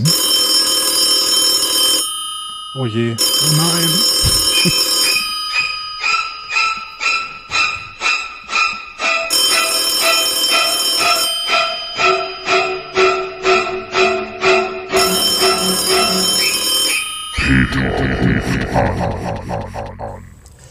Grüße an euch Panelisten, hier spricht Peter. Mir ist mal wieder eine eurer Sprachneigungen, die ihr offensichtlich mit Mark Forster teilt, aufgefallen. Und die finde ich gar nicht fein. Nun, Sand kann fein sein. Leberwurst kann fein sein oder sogar der Stoff Spitze kann fein sein. Aber wenn ihr sowas sagt wie, damit bin ich fein, dann stelle ich mir euch in einer klitzekleinen Seemannsuniform mit einem riesigen Lolli in der Hand vor. So wie man Kinder im 19. Jahrhundert fotografiert hat. Vielleicht geht es ja nur mir so. Aber to be fine with something würde ich mit einverstanden oder in Ordnung sein übersetzen. Wir haben diese Worte doch im Deutschen. Was stimmt denn damit nicht? Also, wenn ihr so fein wärt und mir den Gefallen tätet, dahingehend euer Vokabular anzupassen, würdet ihr mir ein vulkanisches Lachen entlocken. Ich würde Sebastian übrigens dringend empfehlen, The Orwell zu schauen, wenn er tatsächlich TNG geprägt wurde. Es ist zwar nicht Star Trek, aber näher an TNG als Discovery, finde ich zumindest. Ja, fein. Ähm, ich freue mich auf euer neuestes Werk, welcher wie ne jeder Nerd nur durch die Anerkennung anderer Nerds Genugtuung erfahren kann. Lebt also lang und sprachoptimiert. Euer Peter. Ja, aber er findet auch immer was, ne? Ja. Weil wir einfach auch schlecht, schlecht sprechen. er, hat, er hat recht, er hat natürlich recht. Ich möchte, ähm, ich bin in Ordnung damit, finde ich aber auch schwierig, Ja? lieber Peter. Also, die, dieser ich fühle, mich, Gegenvorschlag, ich fühle mich in Ordnung damit. er hat gesagt, ich bin in Ordnung damit, wäre eine gute Alternative, weil es ja deutsch ist. Nein. Aber tut mir leid, also nein, Aber ich mich- in Ordnung damit, was ist das denn? Ich habe ich hab tatsächlich noch nie darüber nachgedacht, dass, ähm, aber es, ja, liegt ja völlig auf der Hand, ne, dass, dass das eine, eine Eindeutschung aus dem Englischen von dem I'm fine äh, with it äh, oder fine, Ja. fine with something oder was auch immer ist, ne? Ähm, ich sag das, glaube ich, auch gerne, ne? Oder? Nee, du sagst, ich glaube, wir sagen das beide, ne? Ja, das, das Problem ist, ich habe ja schon mal gesagt, ich bin totaler äh, Sprachadapteur. Das heißt, in dem Adaptist. Moment, wo du es benutzt, bin ich relativ schnell dabei. Mhm. Außer bei Schwamm drauf. Das kriege ich mir einfach nicht angewöhnt, aber das ist gut so. Ja, es ist gut Weil so. ich Ellie McBeal einfach nie gesehen Ja, habe. es ist auch, das ist Annie McBeal ist auch irgendwie, das ist, ist ich glaube, das ist eine dieser Serien, die nicht gealtert sind. Also nicht gut, also sie sind gealtert, also nicht gut gealtert sind, wollte ich sagen. ähm, ich glaube, das geht nicht mehr so richtig. Das ist 90er Humor. Ich bin mir nicht sicher. Ich habe es nie wieder gesehen. Äh, Verbessert mich, falls ihr Ellie McBeal äh, einmal im Jahr guckt und sagt, das ist die beste Serie, die. Ich fand sie damals ziemlich witzig, aber ich bin mir nicht sicher, ob der Humor heute noch funktionieren würde. Deswegen vielleicht sollte ich mir Schwamm drauf auch abgewöhnen. Aber ich finde es total super, dass Peter es schafft, das Wort Leberwurst in eine Sprachkorrektur einzubauen. Können wir dir auch Aufgaben stellen, dass das demnächst, wenn du irgendwas findest, bau bitte das Wort Tennisschläger mit ein in deine, in deine Kritik. Oh Mann. Ey. So. Aber ich möchte, ich möchte tatsächlich nicht mit einer Leberwurst verglichen werden. Ich fand das Bild sehr, sehr mächtig tatsächlich. Und das, das Lolly äh, äh, Anzug, Dingsbums, Uniformbild fand ich, fand, fand ich noch ein bisschen mächtiger. Ich, also ich überlege mir jetzt, was ich, äh, ich bin, ich bin okay damit, ist auch so, so ein bisschen, ne, ist auch so ein, Einverstanden, einverstanden, einverstanden, ist einverstanden, ne? einverstanden, ist, einverstanden ja, damit. Du hast recht, das ist echt. Ich, ich, ich bin einverstanden mit deinem Vorschlag. Also eigentlich mit ja. Peters Vorschlag. Ich bin sehr einverstanden mit dir, Peter. ist, ist, ist, das eine gute Benutzung dieses Ich finde es super. Ich finde super. Ach, es ist, es ist großartig. Peter, ähm, ich finde es wahnsinnig gut, dass du weiterhin unsere Sprache ähm, mit einem scharfen Auge kontrollierst und ähm, wir wachsen durch dich. Wir wachsen. Bitte ruf wieder an für den Adventskalender. Warum eigentlich nicht? Ja, ja. Wobei, wenn wir, da müssen wir, also ist so die Frage, ob wir den Adventskalender dann auch aussetzen, ähm, um uns da auch vielleicht auch ein bisschen mehr Freiheiten zu geben, weil wir sind ja generell schon daran interessiert in unseren Folgen, das merkt man ja auch an dieser Folge, möglichst schnell und viel Inhalt ähm, zu übermitteln und das natürlich auch möglichst sprachgewandt. Das haben wir bisher auch so gemacht. Und im Adventskalender wird es ja dann vielleicht möglicherweise doch so ein bisschen unkontrollierter. Ich weiß nicht, ob wir das uns da auf die Sprachfinger schauen, obwohl vielleicht gerade dann, ne?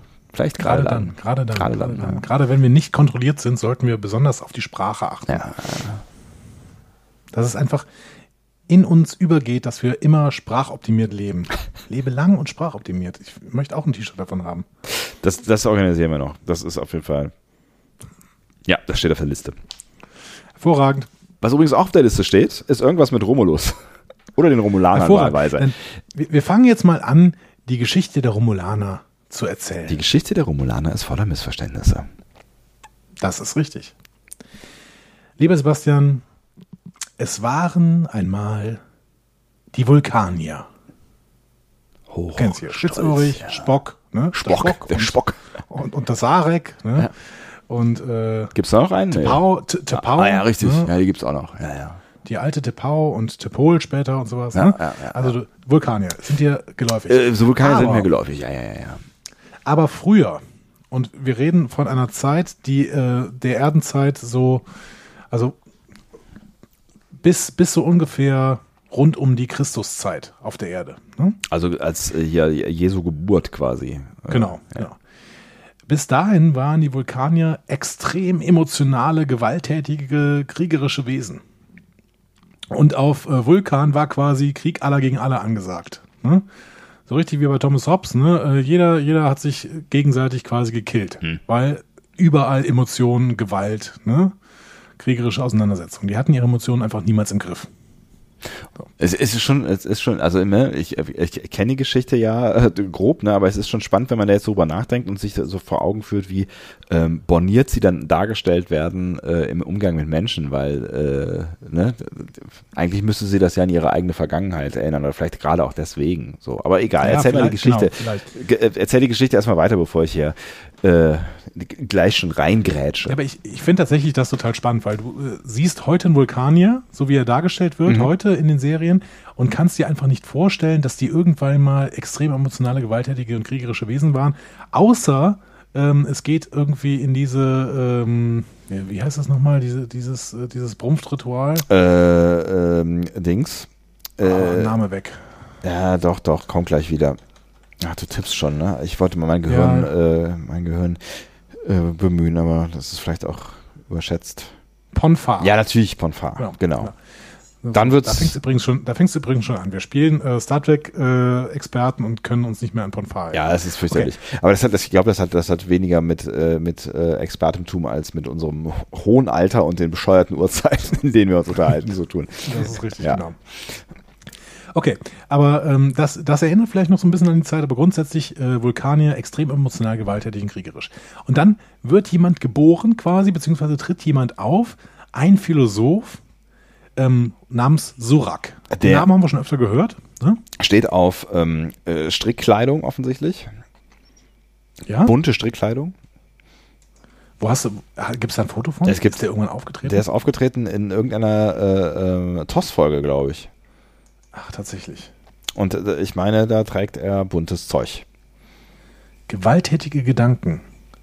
In der Folge, das ist Voyager-Folge übrigens. Ist eine Voyager-Folge? Ah, guck. Ja. Voyager-Folge Gewalttätige Gedanken und die Enterprise-Folge Kirshara, da ist er im fortgeschrittenen Alter, tatsächlich. Ah, so war das. Also zwei Folgen. Ah, in TOS. In TOS gibt es auch ein Surak-Abbild. Auf jeden Fall, gut, er ist in verschiedensten Serien aufgetreten. Hm? Ähm, der der äh, tritt so auf, ungefähr 80 vor Christus. Mhm. Also wenn man die Erdenzeit wieder betra betrachtet. Mhm. Und fängt an, so eine äh, Logik des Pazifismus und der äh, Unterdrückung von Emotionen zu lehren. Ne? So eine Philosophie. Was äh, ich ziemlich spannend finde, ne? also wenn du halt tatsächlich in so einer, in so einer wirklich sehr gewaltbereiten ähm, Einzelgängergesellschaft geboren wirst, ähm, da musst du ja erstmal vieles überwinden, damit du äh, quasi in einen pazifistischen Weg äh, gerätst. Ne? Also wenn das wirklich, also wenn es nicht, wenn es nicht vereinzelt ist oder wenn wir denn nicht alle quasi, ne, so wie die Menschheit ja am Ende auch, die Gewaltbereitschaft in sich tragen und nur getriggert werden müssen, die einen mehr, die anderen weniger, ähm, damit das irgendwie rauskommt, äh, sondern in einer offen gewalttätigen Gesellschaft musst du ja erstmal Philosoph werden und über Pazifismus nachdenken. Also das ist ja schon, Ja, voll. ne, ist schon mal eine Ansage.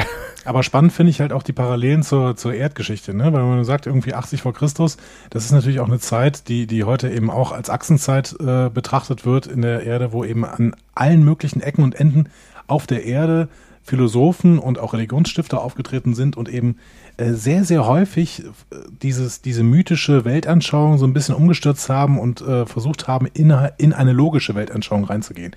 Das heißt, wenn hier die Idee eines Suraks auf, ähm, auf Vulkan entwickelt worden ist.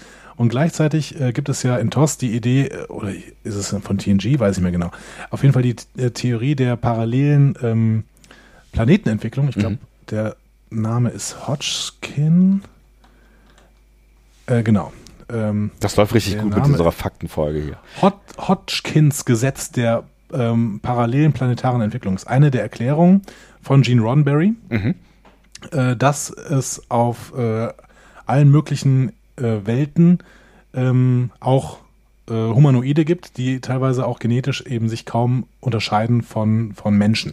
Also die halt irgendwie zwei Arme, zwei Beine haben, ne, eine Nase Genau. und zwei Augen und einen Mund, was Und in, in in, im Endeffekt, äh, glaube ich zumindest, natürlich dann auch so ein bisschen die Erklärung dafür war, dass ähm, man halt äh, Kostüm sparen konnte und Ja, genau, ne, keine, keine visuellen Effekte damals auch, auch groß hatte. Ne? Das heißt, man musste halt Menschen äh, Außerirdische spielen lassen und Menschen haben nochmal zwei Beine und zwei Arme und zwei Augen und all diesen Kram. Genau. Die Theorie wird, glaube ich, in, wenn ich das hier richtig gelesen habe, in TOS, Miri ein Kleinling und ein Brot und Spiele aufgestellt. Äh, das sind diese beiden äh, Folgen. Und in beiden Folgen geht es ja auch darum, dass sich quasi äh, irgendein Planet genau wie die Erde entwickelt hat, aber sich an einem anderen äh, Entwicklungsstadium befindet. Oder beispielsweise, wenn man denkt an Schablonen der Gewalt, dieser Nazi-Folge quasi, ne, wo ähm, sich auf einem Planeten quasi eine Nazi-Kultur entwickelt hat. Ne? Mhm. Ähm, das alles passt so ein bisschen zu dieser parallelen äh, Planetenentwicklung. Und wenn wir das mal reinnehmen in diese Theorie, dass Surak quasi zur Achsenzeit der Erde aufgetreten ist, dann ist es auch passend, dass er quasi auch so ein Logikstifter ist. Ne? So zusammen mit, keine Ahnung, so Leuten wie äh, Ach so, Zoroaster ja, mhm. oder, ähm, oder, oder Siddhartha Gautama, also Buddha. Oder auch Jesus, ne? also so Leute, die eben versucht haben, mythische Weltbilder so ein bisschen aufzubrechen. Mit Und, anderen ähm, Mythen, Entschuldigung. ja, egal. mit, mit anderen Mythen, beziehungsweise mit äh, auch anderen Philosophien. Ne? Mhm. Also das ist so ein bisschen das, was da passiert, genau. Ja, das äh, finde ich einfach relativ spannend, wenn, wenn äh, Roddenberry das so ein bisschen da reingeschrieben hat, beziehungsweise er und seine Berater. Ähm, DC Fontana ist da sicherlich auch zu nennen, die, die sowas ähm, dann immer auch mit in den Kanon reingebracht hat. Mhm. Genau, also dieser Sorak hat dann einigermaßen äh, Anhänger gefunden und ähm, dann hat sich das so langsam entwickelt auf Vulkan. Und jetzt müssen wir mal kurz in den Beta-Kanon reingucken. äh, da habe ich nämlich mal ein bisschen gesucht, wie sich denn dann im Endeffekt ähm, das ergeben hat, dass es diese, dann, dann gab es irgendwann eine Trennung der Vulkanier, aber dazu später mehr. In, äh, also da gibt es nämlich zwei Bücher äh, über diese Zeit im Beta-Kanon. Äh, das eine heißt auf jeden Fall The Romulan Way. Ähm, das andere weiß ich gerade nicht mehr genau. Auf jeden Fall. In The Romulan Way wird erzählt, dass dann im Jahre 20 vor Christus der erste Kontakt der Vulkanier zu außerirdischen Lebensformen passiert. Die suchen quasi die Vulkanier auf ähm, und landen dann quasi auf Vulkan. Ähm, die Vulkanier waren zu dieser Zeit noch nicht warpfähig und ja, in, in dem Moment, wo diese äh, außerirdischen Lebensformen äh, landen, Die- schließen sich quasi die Vulkanier erstmalig zu einem Volk zusammen. Aha. Und das wird ja auch immer so vermutet, ne? also beziehungsweise das wird ja teilweise so als Theorie reingebracht, die Erde brauchte erst eine, bräuchte erst eine außerirdische Bedrohung, bis sie sich wirklich als ein Volk begreift. Ja, ist, äh, was, was eine ganz spannende Theorie ist, ne? weil äh, ich meine, was muss noch mehr passieren, außer, weil, ne, wenn ich jetzt allein an irgendwie sowas wie Klimawandel denke, okay, es ist keine außerirdische Bedrohung, ne? aber eigentlich äh, wäre das das prädestinierendste Beispiel dafür, dass sich die Menschheit mal als äh, auf einem Planeten befindlich zusammentun Genau. könnte. Ja. Ja. Aber gut. Aber in, in, in Hollywood-Filmen funktioniert das tatsächlich immer relativ gut, ne? Wenn Hm. du irgendwie hast, ja, da reisten, äh, da, da rast ein Meteorit auf die Erde zu. In dem Moment schaffen die es dann doch mal irgendwie, die, die Herrscher der Großmächte sich an einen Tisch zu setzen und zusammen einen Plan zu schmieden. Ja. Ne? Ja, macht Ähm, ja, macht ja eigentlich auch äh, Sinn, ne? Und dann, es, es gibt ja auch äh, durchaus Organe, ne? Oder, oder äh, äh, wie in Expanse. Zumindest sehr, äh, sehr mächtige. Ne? Ja. In Expanse ist es ja die UN quasi, die, äh, die die Führung auf der Erde übernommen hat. Ja. Ähm, das Problem ist, also die machen dann so ein Treffen. Zu diesem Treffen kann Surak nicht kommen äh, und in The Romulan Way wird tatsächlich äh, etwas über einen Schüler von Surak gesprochen, der dann äh, daran teilnimmt quasi.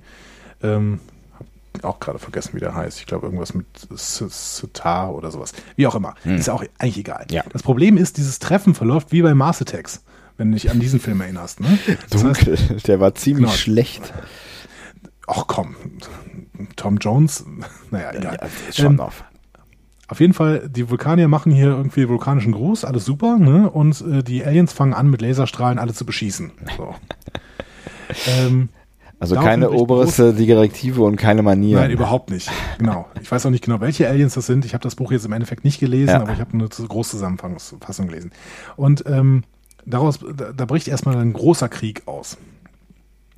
Und anschließend ähm, spaltet sich die vulkanische Gesellschaft.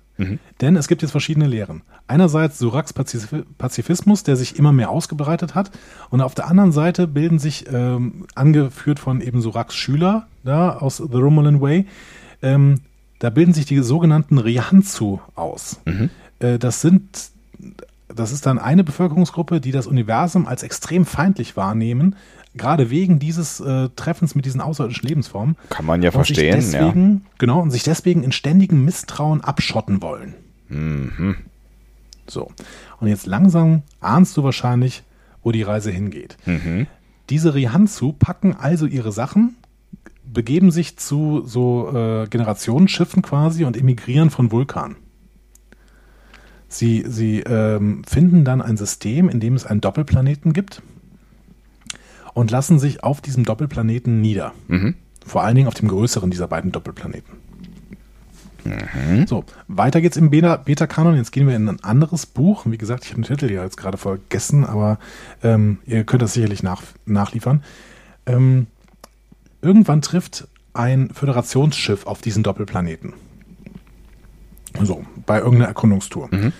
Es funkt noch rüber, dass man irgendwie einen Doppelplaneten gefunden hat, funkt zur Erde und nennt diesen Doppelplaneten dann Romulus und Remus. Hm? Alte, alte äh, Erdennummer, ne? man findet irgendwas vor und nennt es nach irgendwelchen irdischen Geschichten, äh, Ja. Genau. Erde, Mythen, irdischen Geschichten. Irdisch, irdischen könnte man sagen. Irdisch, irdischen Geschichten, genau. Ja. Also wie in der alten römischen Tradition, ne? Romulus und Remus sind ja die beiden Brüder quasi, die Rom gegründet haben. Ja. Fiese Ähm, Geschichte. das Problem ist, dann wird man direkt beschossen, bekommt also keinen größeren Kontakt mehr zu dieser Gesellschaft. Und daraus bildet sich die Situation, die dann extrem lange hält. ne? Auf der einen Seite gibt es die Rianzu, die mit aller Kraft daran arbeiten, ihre Verteidigung so auszubauen, um einen erneuten Alien-Angriff zu vermeiden. Und auf der anderen Seite gibt es die Föderation, beziehungsweise da vielleicht noch die Erde, ähm, die bis heute nicht in der Lage ist zu verstehen, aus welchen historischen Gründen denn diese feindliche Han äh, Haltung der Rihanzu ihnen gegenüber zu verstehen ist. Ja, ganz spannend. Ne? Wobei man mitunter das, das Gefühl hat, die wissen es vielleicht auch selber nicht mehr so ganz. Das kann durchaus sein, genau. Dann gehen wir mal in den Kanon, der uns ein bisschen bekannter ist, tatsächlich in diesen, äh, in diesen A-Kanon. Ne? Denn diese, diese historische Verstrickung, die war so ein bisschen B-Kanon. Was wir aber wissen, ist tatsächlich aus dem A-Kanon auch, dass es eine ähm, vulkanische Splittergruppe ist, die sich irgendwann an Romulus, auf Romulus angesiedelt hat. So. Die wir heute Romulaner nennen. 2156 bricht ein Krieg zwischen der Erde und dem romulanischen Sternenimperium aus. Äh, Das erfahren wir in Enterprise. Dieser Konflikt dauert vier Jahre, wird mit Nuklearwaffen ausgetragen und endet 2160 mit einer Niederlage der Romulaner in der Schlacht von Cheron. So. Dann kommt etwas Neues im Spiel, äh, ins Spiel, was wir vor allen Dingen aus TOS und TNG kennen. ne? Nach dem Ende des Krieges unterzeichnen die Romulaner nämlich einen Friedensvertrag. Und dieser Friedensvertrag beinhaltet eine neutrale Zone zwischen den Romulanern und den neu gegründeten Vereinigten Föderation der Planeten. So. Dieser Vertrag wird allerdings nur über Subraumradio ausgehandelt, sodass die, äh, diese Erdenbewohner weiterhin den Romulanern niemals gegenübergestanden haben. So. so. Das ist der Stand, den wir nach Enterprise haben. Ja. Quasi. ne? Wir haben eine neutrale Zone zwischen Romulaner und der Föderation. Wir springen also ins späte 23. Jahrhundert, das heißt in die Zeit von Kirk. Ja. Ähm, 100 Jahre dringt keiner in die neutrale Zone ein, von, kein, von keiner Seite. Und in dieser Zeit entwickeln die Romulaner eine Tarntechnologie. So. Und die fangen sie an zu testen. 2266 testen die Romulaner das erstmalig, äh, durchqueren die neutrale Zone und greifen Außenposten an, um den Widerstand der Föderation zu prüfen. Ähm, und treffen dabei auf die USS Enterprise Natürlich. unter dem Kommando von äh, James Kirk. Hm? Es kommt zum Gefecht, äh, der Bird of Prey wird zerstört. Ähm, und die Romulaner sind erstmal davon überzeugt, ja, äh, es ist noch nicht Zeit für einen groß angelegten Angriff. So. Ähm, kurz danach gehen sie dann mit den Klingonen eine Allianz ein. Äh, das führt zum Technologieaustausch. Die Romulaner erhalten äh, die Pläne für den D7-Schlachtkreuzer. Ne? De- Denk mal an Lorel. Ne? Die hatte ja zuerst diese Pläne für den D7, wie wir jetzt äh, Redcon-mäßig wissen. Ähm, und äh, im Gegenzug versorgen sie die Klingonen mit der Tarntechnologie und die Föderation reagiert dann darauf, äh, indem sie die Enterprise in die neutrale Zone schickt, wo ähm, Kirk eine Tarnvorrichtung klaut. So. Ähm, Wo war Ja, das noch gleich? Das war ein Film, oder? das, äh, ich glaube schon. Ich glaube, das war einer der, der, der äh, TOS-Filme. Genau. Ja. Ähm, ja, genau. Und äh, dadurch haben wir wieder so ein bisschen Gleichheit der Mittel. Und äh, dementsprechend gibt es einigermaßen Frieden.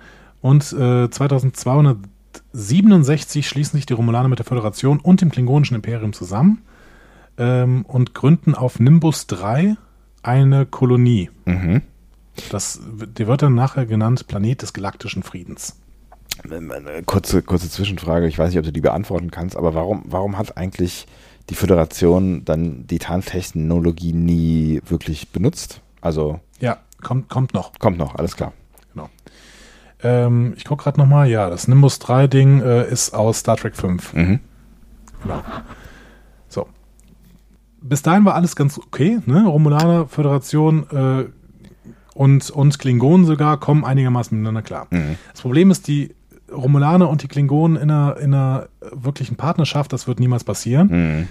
Mhm. Äh, die, die Beziehungen zwischen den beiden verschlechtern sich und irgendwann fangen sie einen Krieg an. 2270 ähm, gibt es dann die Schlacht von Clach de Kay Brakt. ähm, und äh, das ist die große, ähm, das ist ja quasi der große Sieg äh, der Klingonen gegenüber die äh, gegenüber Gegen- den Romulanern. Ja, gegen die. Könnte man auch so über die, weiß ich nicht. Sieg über, sagt man. Ja. Ich muss gerade noch mal gucken, die Schlacht von äh, Klachtekelbrakt wird in DS9 in der Blutspur besprochen. Mhm. Da redet Kor von. Ne? Der war ja bei allem immer quasi dabei. Mhm. Ja. Ja, das musste sein. Ende 2290 ähm, endet dann der Kontakt zwischen diesen beiden Imper äh, Imperien vollständig. 2293 nehmen die Romulaner nochmal an der Konferenz von Kitomer teil. Mhm. Wir wissen, äh, Klingonen und ähm, Föderation gehen zusammen. Mhm. Und äh, die Romulaner sind ja noch quasi mit der Föderation noch einigermaßen im Rein.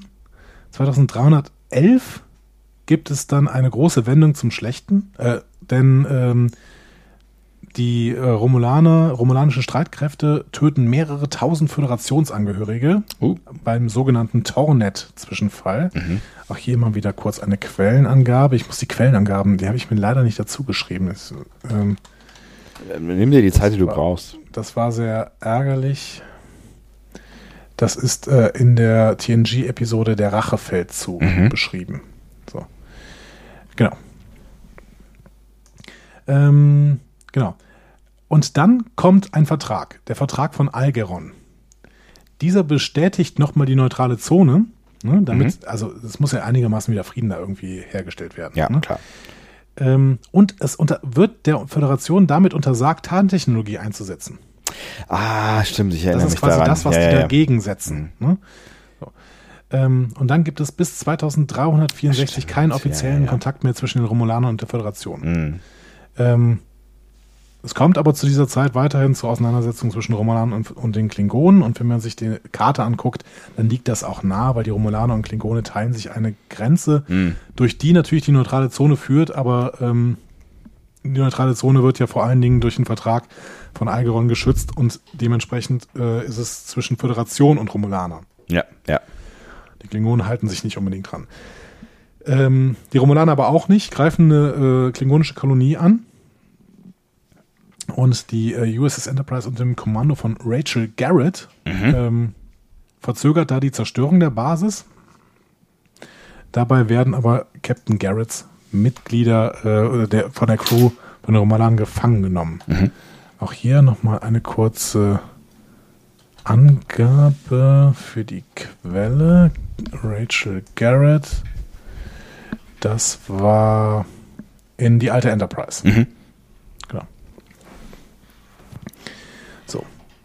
Ähm, und dann gibt es noch einen großen Zwischenfall auf Kitomer, nämlich 2346. Da überfallen die Romulaner Kitomer und töten 4000 Klingonen Eieiei. hat auch nicht besonders äh, dazu beigetragen, die Beziehung zwischen Romulus und ähm, äh, Kronos irgendwie zu stabilisieren. Im Gegenteil. Ne? Äh, auch der Vertrag von Algeron wird dann dadurch immer wieder hinterfragt, dass die Romulaner ständig provozieren, aber auch die Föderation ist dann nicht ganz koscher, entwickelt beispielsweise äh, in irgendeiner TNG-Folge durch so eine Unterorganisation der Sternflotte so eine Tarnvorrichtung. Das heißt, auch die haben sich nicht an den Vertrag gehalten. Wir kennen es. Es ist Ja. kalter Krieg. Ne? Ja. Und ähm, das will uns Star Trek in TNG ja auch relativ häufig spiegeln. Ja, ja, genau. Ja. Das ist schon noch viel Zeitgeist, ja. Dann tritt in TNG tatsächlich Spock irgendwann auf, ne? in so einem Zweiteiler, die Wiedervereinigung. Mhm. Da gibt es nämlich plötzlich eine Untergrundbewegung auf Romulus, die versucht, äh, die Wiedervereinigung von Vulkan und Romulus zu initiieren und die leeren Sorax zu den Romulanern zu bringen, Mhm. beziehungsweise denen näher bringen. Ja. Ähm, das funktioniert nicht. Äh, und Picard verhindert, dass dann irgendwie das ins Gegenteil umschlägt. Ähm, trotzdem wird die Verbindung zu den Ramla- Romulanern später wieder ein bisschen intensiver. Und zwar dann, als der Dominienkrieg ansteht. Auch da nicht immer positiv, ne? Also beispielsweise unterstützt er halt ja äh, dieser romulanische Geheimdienst äh, zwischenzeitlich mal den Obsidianischen Orden der Cardassianer auf dem Weg, äh, die Heimatwelt der Gründer zu zerstören. Ne? Und die Romulaner sind so nie, nie so komplett durchschaubar, auf welcher Seite sie denn im Krieg eigentlich stehen. Ne? Wir erinnern uns noch an die Lieblingsfolge im Fallen Mondlicht, die wir mal besprochen haben. Mhm. Ähm, ja, die ja wirklich eine großartige Folge ist, aber Ja, auch da, sehr, ja. da, da versucht Cisco ja die Romulaner äh, in den Krieg hineinzuziehen und ähm, er schafft es im Endeffekt auch, aber nur durch eine List. Und die Romulaner kriegen zwischenzeitlich sogar eine Repräsentanz auf DS9, ne, äh, damit sie eben im Krieg äh, mitspielen quasi. Und sie sind auch bei der Endschlacht des Dominion-Kriegs dabei. Aber so richtig ähm, klar, dass die wirklich immer auf der richtigen Seite stehen, ist auch nie so vollständig. Ne? Sie unterzeichnen dann mit den Friedensvertrag. Äh, und man kann schon sagen, dass im Dominion-Krieg wahrscheinlich die Zusammenarbeit zwischen Romulan und Föderation am besten ist in der gesamten Geschichte. Aber so richtig perfekt ist sie immer noch nicht. Ja, und das ist, ist irgendwie ist es ja auch so ein bisschen ähm, in den Figuren drin, dass man eigentlich auch nie so hundertprozentig ganz genau weiß, welche Agenda haben, haben die jetzt auch politisch. Ne? Das ist Genau. schon so auch so angelegt. Und wenn wir den Bet- Beta-Kanon von, von damals eben, den ich ja eben erzählt habe, Hm. wenn wir den ernst nehmen, dann haben wir eine Erklärung. Ne? Ja.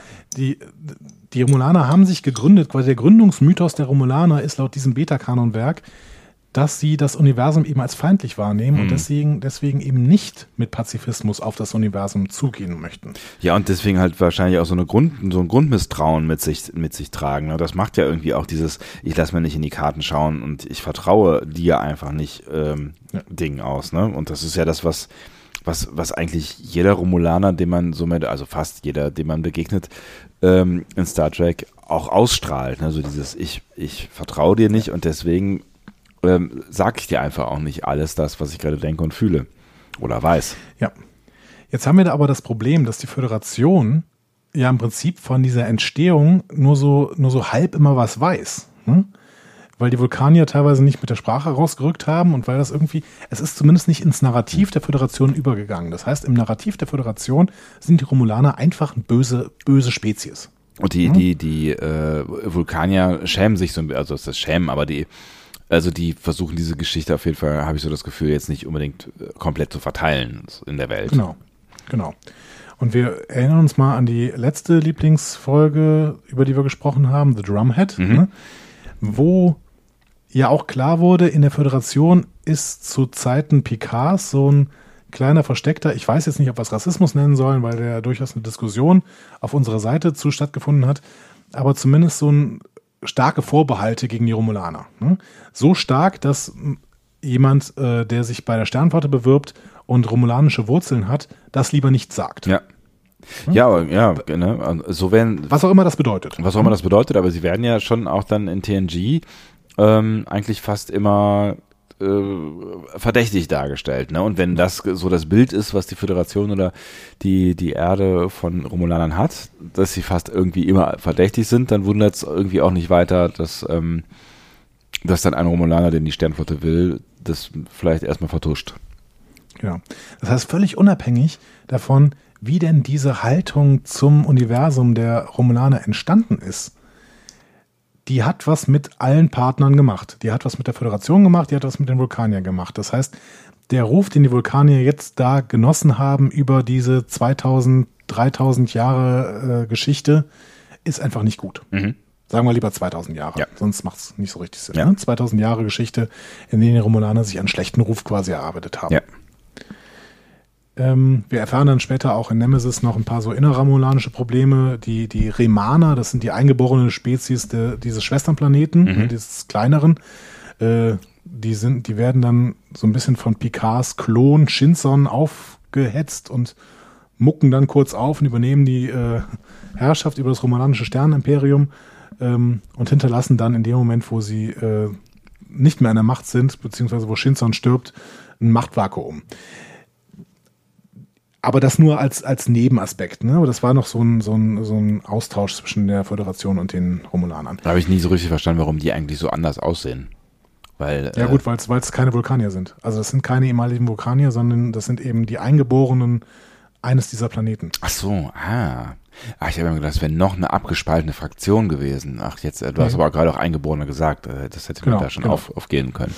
Ach so. Die sind halt die, die auf dem äh, kleinen Schwesterplaneten auf, äh, auf Remulus, Remus. nee, Remus, Remus, Remus, nicht ja. Remulus, Remus Ja. ähm, gelebt haben. Ah, alles klar.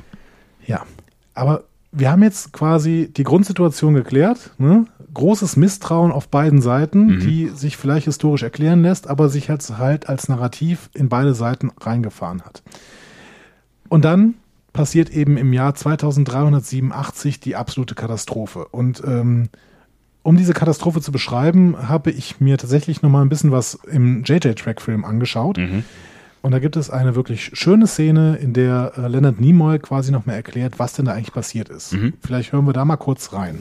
In 129 Jahren wird ein Stern explodieren und drohen, die Galaxie zu zerstören. Da komme ich her, Jim. Aus der Zukunft. Der Stern wurde zur Supernova.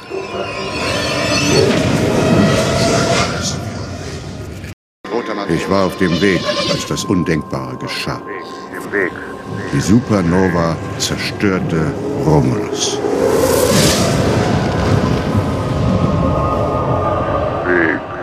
Ich hatte wenig Zeit, Zeit, Zeit, Zeit. Ich musste die rote Materie entnehmen und in die Supernova schießen. Ja, mit den ähm, mit der Synchronstimme von Norbert Gescher. Ähm, ganz, ganz toller äh, Synchronsprecher, wie ich übrigens finde. Ist tatsächlich auch eine der, der Synchronstimmen, die ich äh, sehr im Kopf habe, ne? obwohl ich ähm, jetzt gerade erst ein bisschen zusammengezuckt bin, weil es auf Deutsch ist, ähm, weil wir ja fast immer eigentlich ja äh, englische Ausschnitte haben auf dem Panel, ne? Ja. Und Leonard Nimoy natürlich auch eine tolle Sprache, äh, Stimme hat äh, im Original, ne? Aber die Synchronstimme ist schon auch eine schöne, ja. Ja, ich wollte das auch noch mal, äh, einfach nochmal reinnehmen, weil ich, äh, ich bin ja großer Synchronfan und Norbert Gescher ist wirklich einer meiner Lieblingssprecher. Äh, das ist übrigens ähm, ein, ein Neffe oder, oder Stiefsohn oder irgendwie so von Joachim Ringelnatz, dem Dichter. Ach was. Deswegen wird er auch öfter Norbert Gescher Ringelnatz genannt. Das ist ja geil. Äh, Finde ich total äh, spannend. Und der hat äh, bei Star Trek extrem viele Leute gespielt, äh, gesprochen. Äh, also Spock in allen Szenen, die quasi neu synchronisiert worden sind vom ZDF und später in allen Filmen äh, und in Star Trek 2009 halt. Ähm, der hat aber auch Brunt zum Beispiel gesprochen. Ach was. Spiel, aber dann spricht er den anders, oder? Der spricht ein bisschen anders, aber man erkennt ihn auf jeden Fall. Und das ist die, die Standardstimme, das, äh, da kennen ihn wahrscheinlich die meisten, von Steve Martin. Stimmt. Ah, aber auch anders. Stimmt. Ach, krass. Oh, das, die beiden hätte ich jetzt nicht zusammengebracht, aber ähm, ja, auf jeden Fall. Lustig. Ganz, ganz, ganz, ganz tolle Stimme auf jeden Fall. Aber ähm, okay, Rote Materie. Äh, genau, großes gehen wir, gehen wir Unglück. nochmal in den Inhalt. Genau. Das, das, das große Unglück. Also Spock hat es noch versucht zu verhindern, äh, was ihm dann nachher auch negativ ausgelegt worden ist.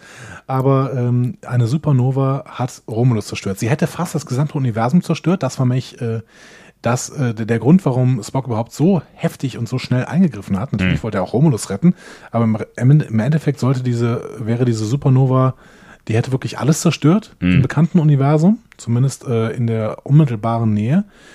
Ähm, das heißt, sie hätte auf jeden Fall auch Kronos äh, erreicht, zum Beispiel.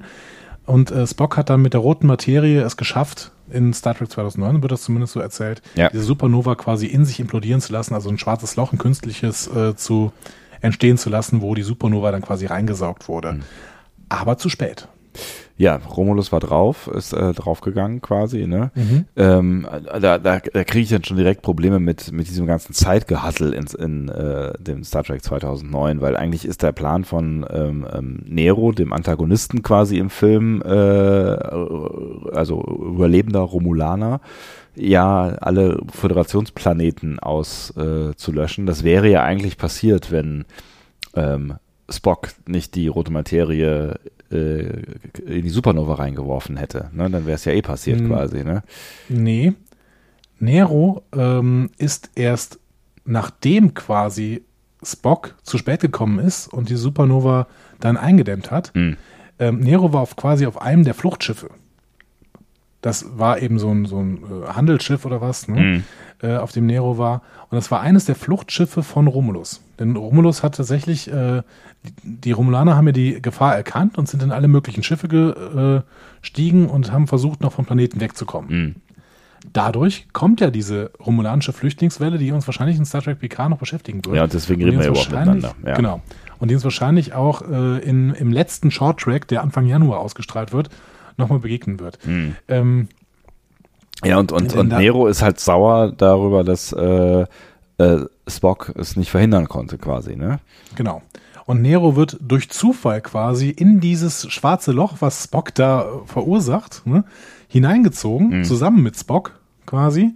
Und beide werden durch dieses äh, schwarze Loch zurück in die Zeit geworfen und kommen dann ähm, quasi äh, zur USS Kelvin. Ne? Also in diese dann dadurch entstehen eine neue Zeitlinie, der Kelvin-Zeitlinie. Ja.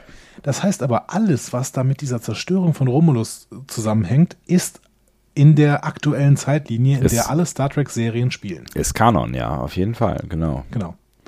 Es ist A-Kanon, also Kanon ist gut, auch, auch Ja, die Kelvin-Timeline Ja, ist ja. Kanon, ne? aber ähm, wir haben eben hier kanonisch belegt, Romulus geht drauf. Ja. Und mit Romulus geht Spock drauf, der damit zurück in die, äh, in die, in die, in die Vergangenheit reist und damit quasi eine neue Zeitlinie macht. Ja. Aber damit ist er in dieser Zeitlinie weg. Und äh, Nero auch. Gut. Das heißt, aber wir werden uns nicht mehr mit Nero beschäftigen, wir werden uns nicht mehr mit Spock beschäftigen, aber wir werden uns mit dem beschäftigen, was denn ja noch von Romulus wegfliegt, nämlich ganz viele romulanische Flüchtlingsschiffe. Mhm.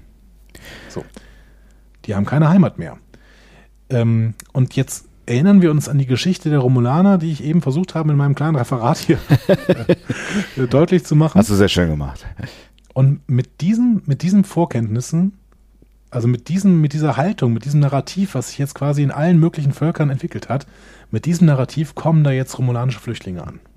Und das ist ja aus, aus, aus beiden Seiten äh, eine spannende Geschichte, weil ne, auf der einen Seite hast du halt das Image, was jetzt über die letzten äh, im Zweifel hunderte von Jahren quasi gepflegt wurde, ähm, was die Romulaner angeht. Auf der anderen Seite hast du das ja wahrscheinlich auch gespiegelt noch in den Romulanern selber drin. Ne? Also egal, ob es jetzt aus der aus ihrer eigenen Geschichte kommt, dass dieses dieses vorsichtige misstrauische Verhalten ähm, noch da ist, oder ob es halt quasi gespiegelt wird von dem, was quasi die, die um sie umgebende Gesellschaft in ihnen sieht. Also zu dem wirst du dann ja auch gerne mal irgendwie ein Stück weit. Ne? Ähm, Exakt. Und das ist auch jetzt nicht die, die beste Grundvoraussetzung für eine Gesellschaft, die nach ähm, äh, oder die umgekehrt, die auf, die auf Hilfe angewiesen ist dann in dem Moment, ne? Die äh, um, um Hilfe dann im Zweifel auch beten muss, wahrscheinlich. Bitten, sagt man, nicht beten. Ja, Ja. Genau. Beten machen die Ja. anderen. Ja. genau, das ist jetzt das große Problem. Und äh, wir werden, wir werden dementsprechend keine äh, leichten Lösungen finden. Wir werden keine leichten Lösungen finden, weil es grundsätzlich natürlich schwierig ist, wenn in bestehende Gesellschaften Flüchtlinge ähm, integriert werden müssen. Ne? Das Leben erleben wir in der Gegenwart. Mhm. Ne?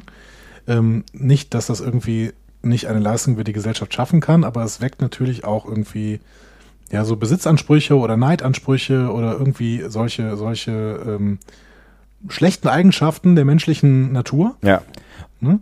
Obwohl, obwohl Und- wir ja eigentlich alle, äh, ne, da sind wir wieder bei deinem äh, Anfangsbild, ne, eins sind und äh, eigentlich gemeinsam handeln müssten im Interesse unseres Planeten oder Genau. in dem Fall äh, gemeinsam handeln im Interesse des Friedens oder der, der Föderation oder der erweiterten Föderation, weil es gibt ja, Ja, sowas wie auch allen intelligenten Lebens im Universum. Ja, so, ne? sowas, ja.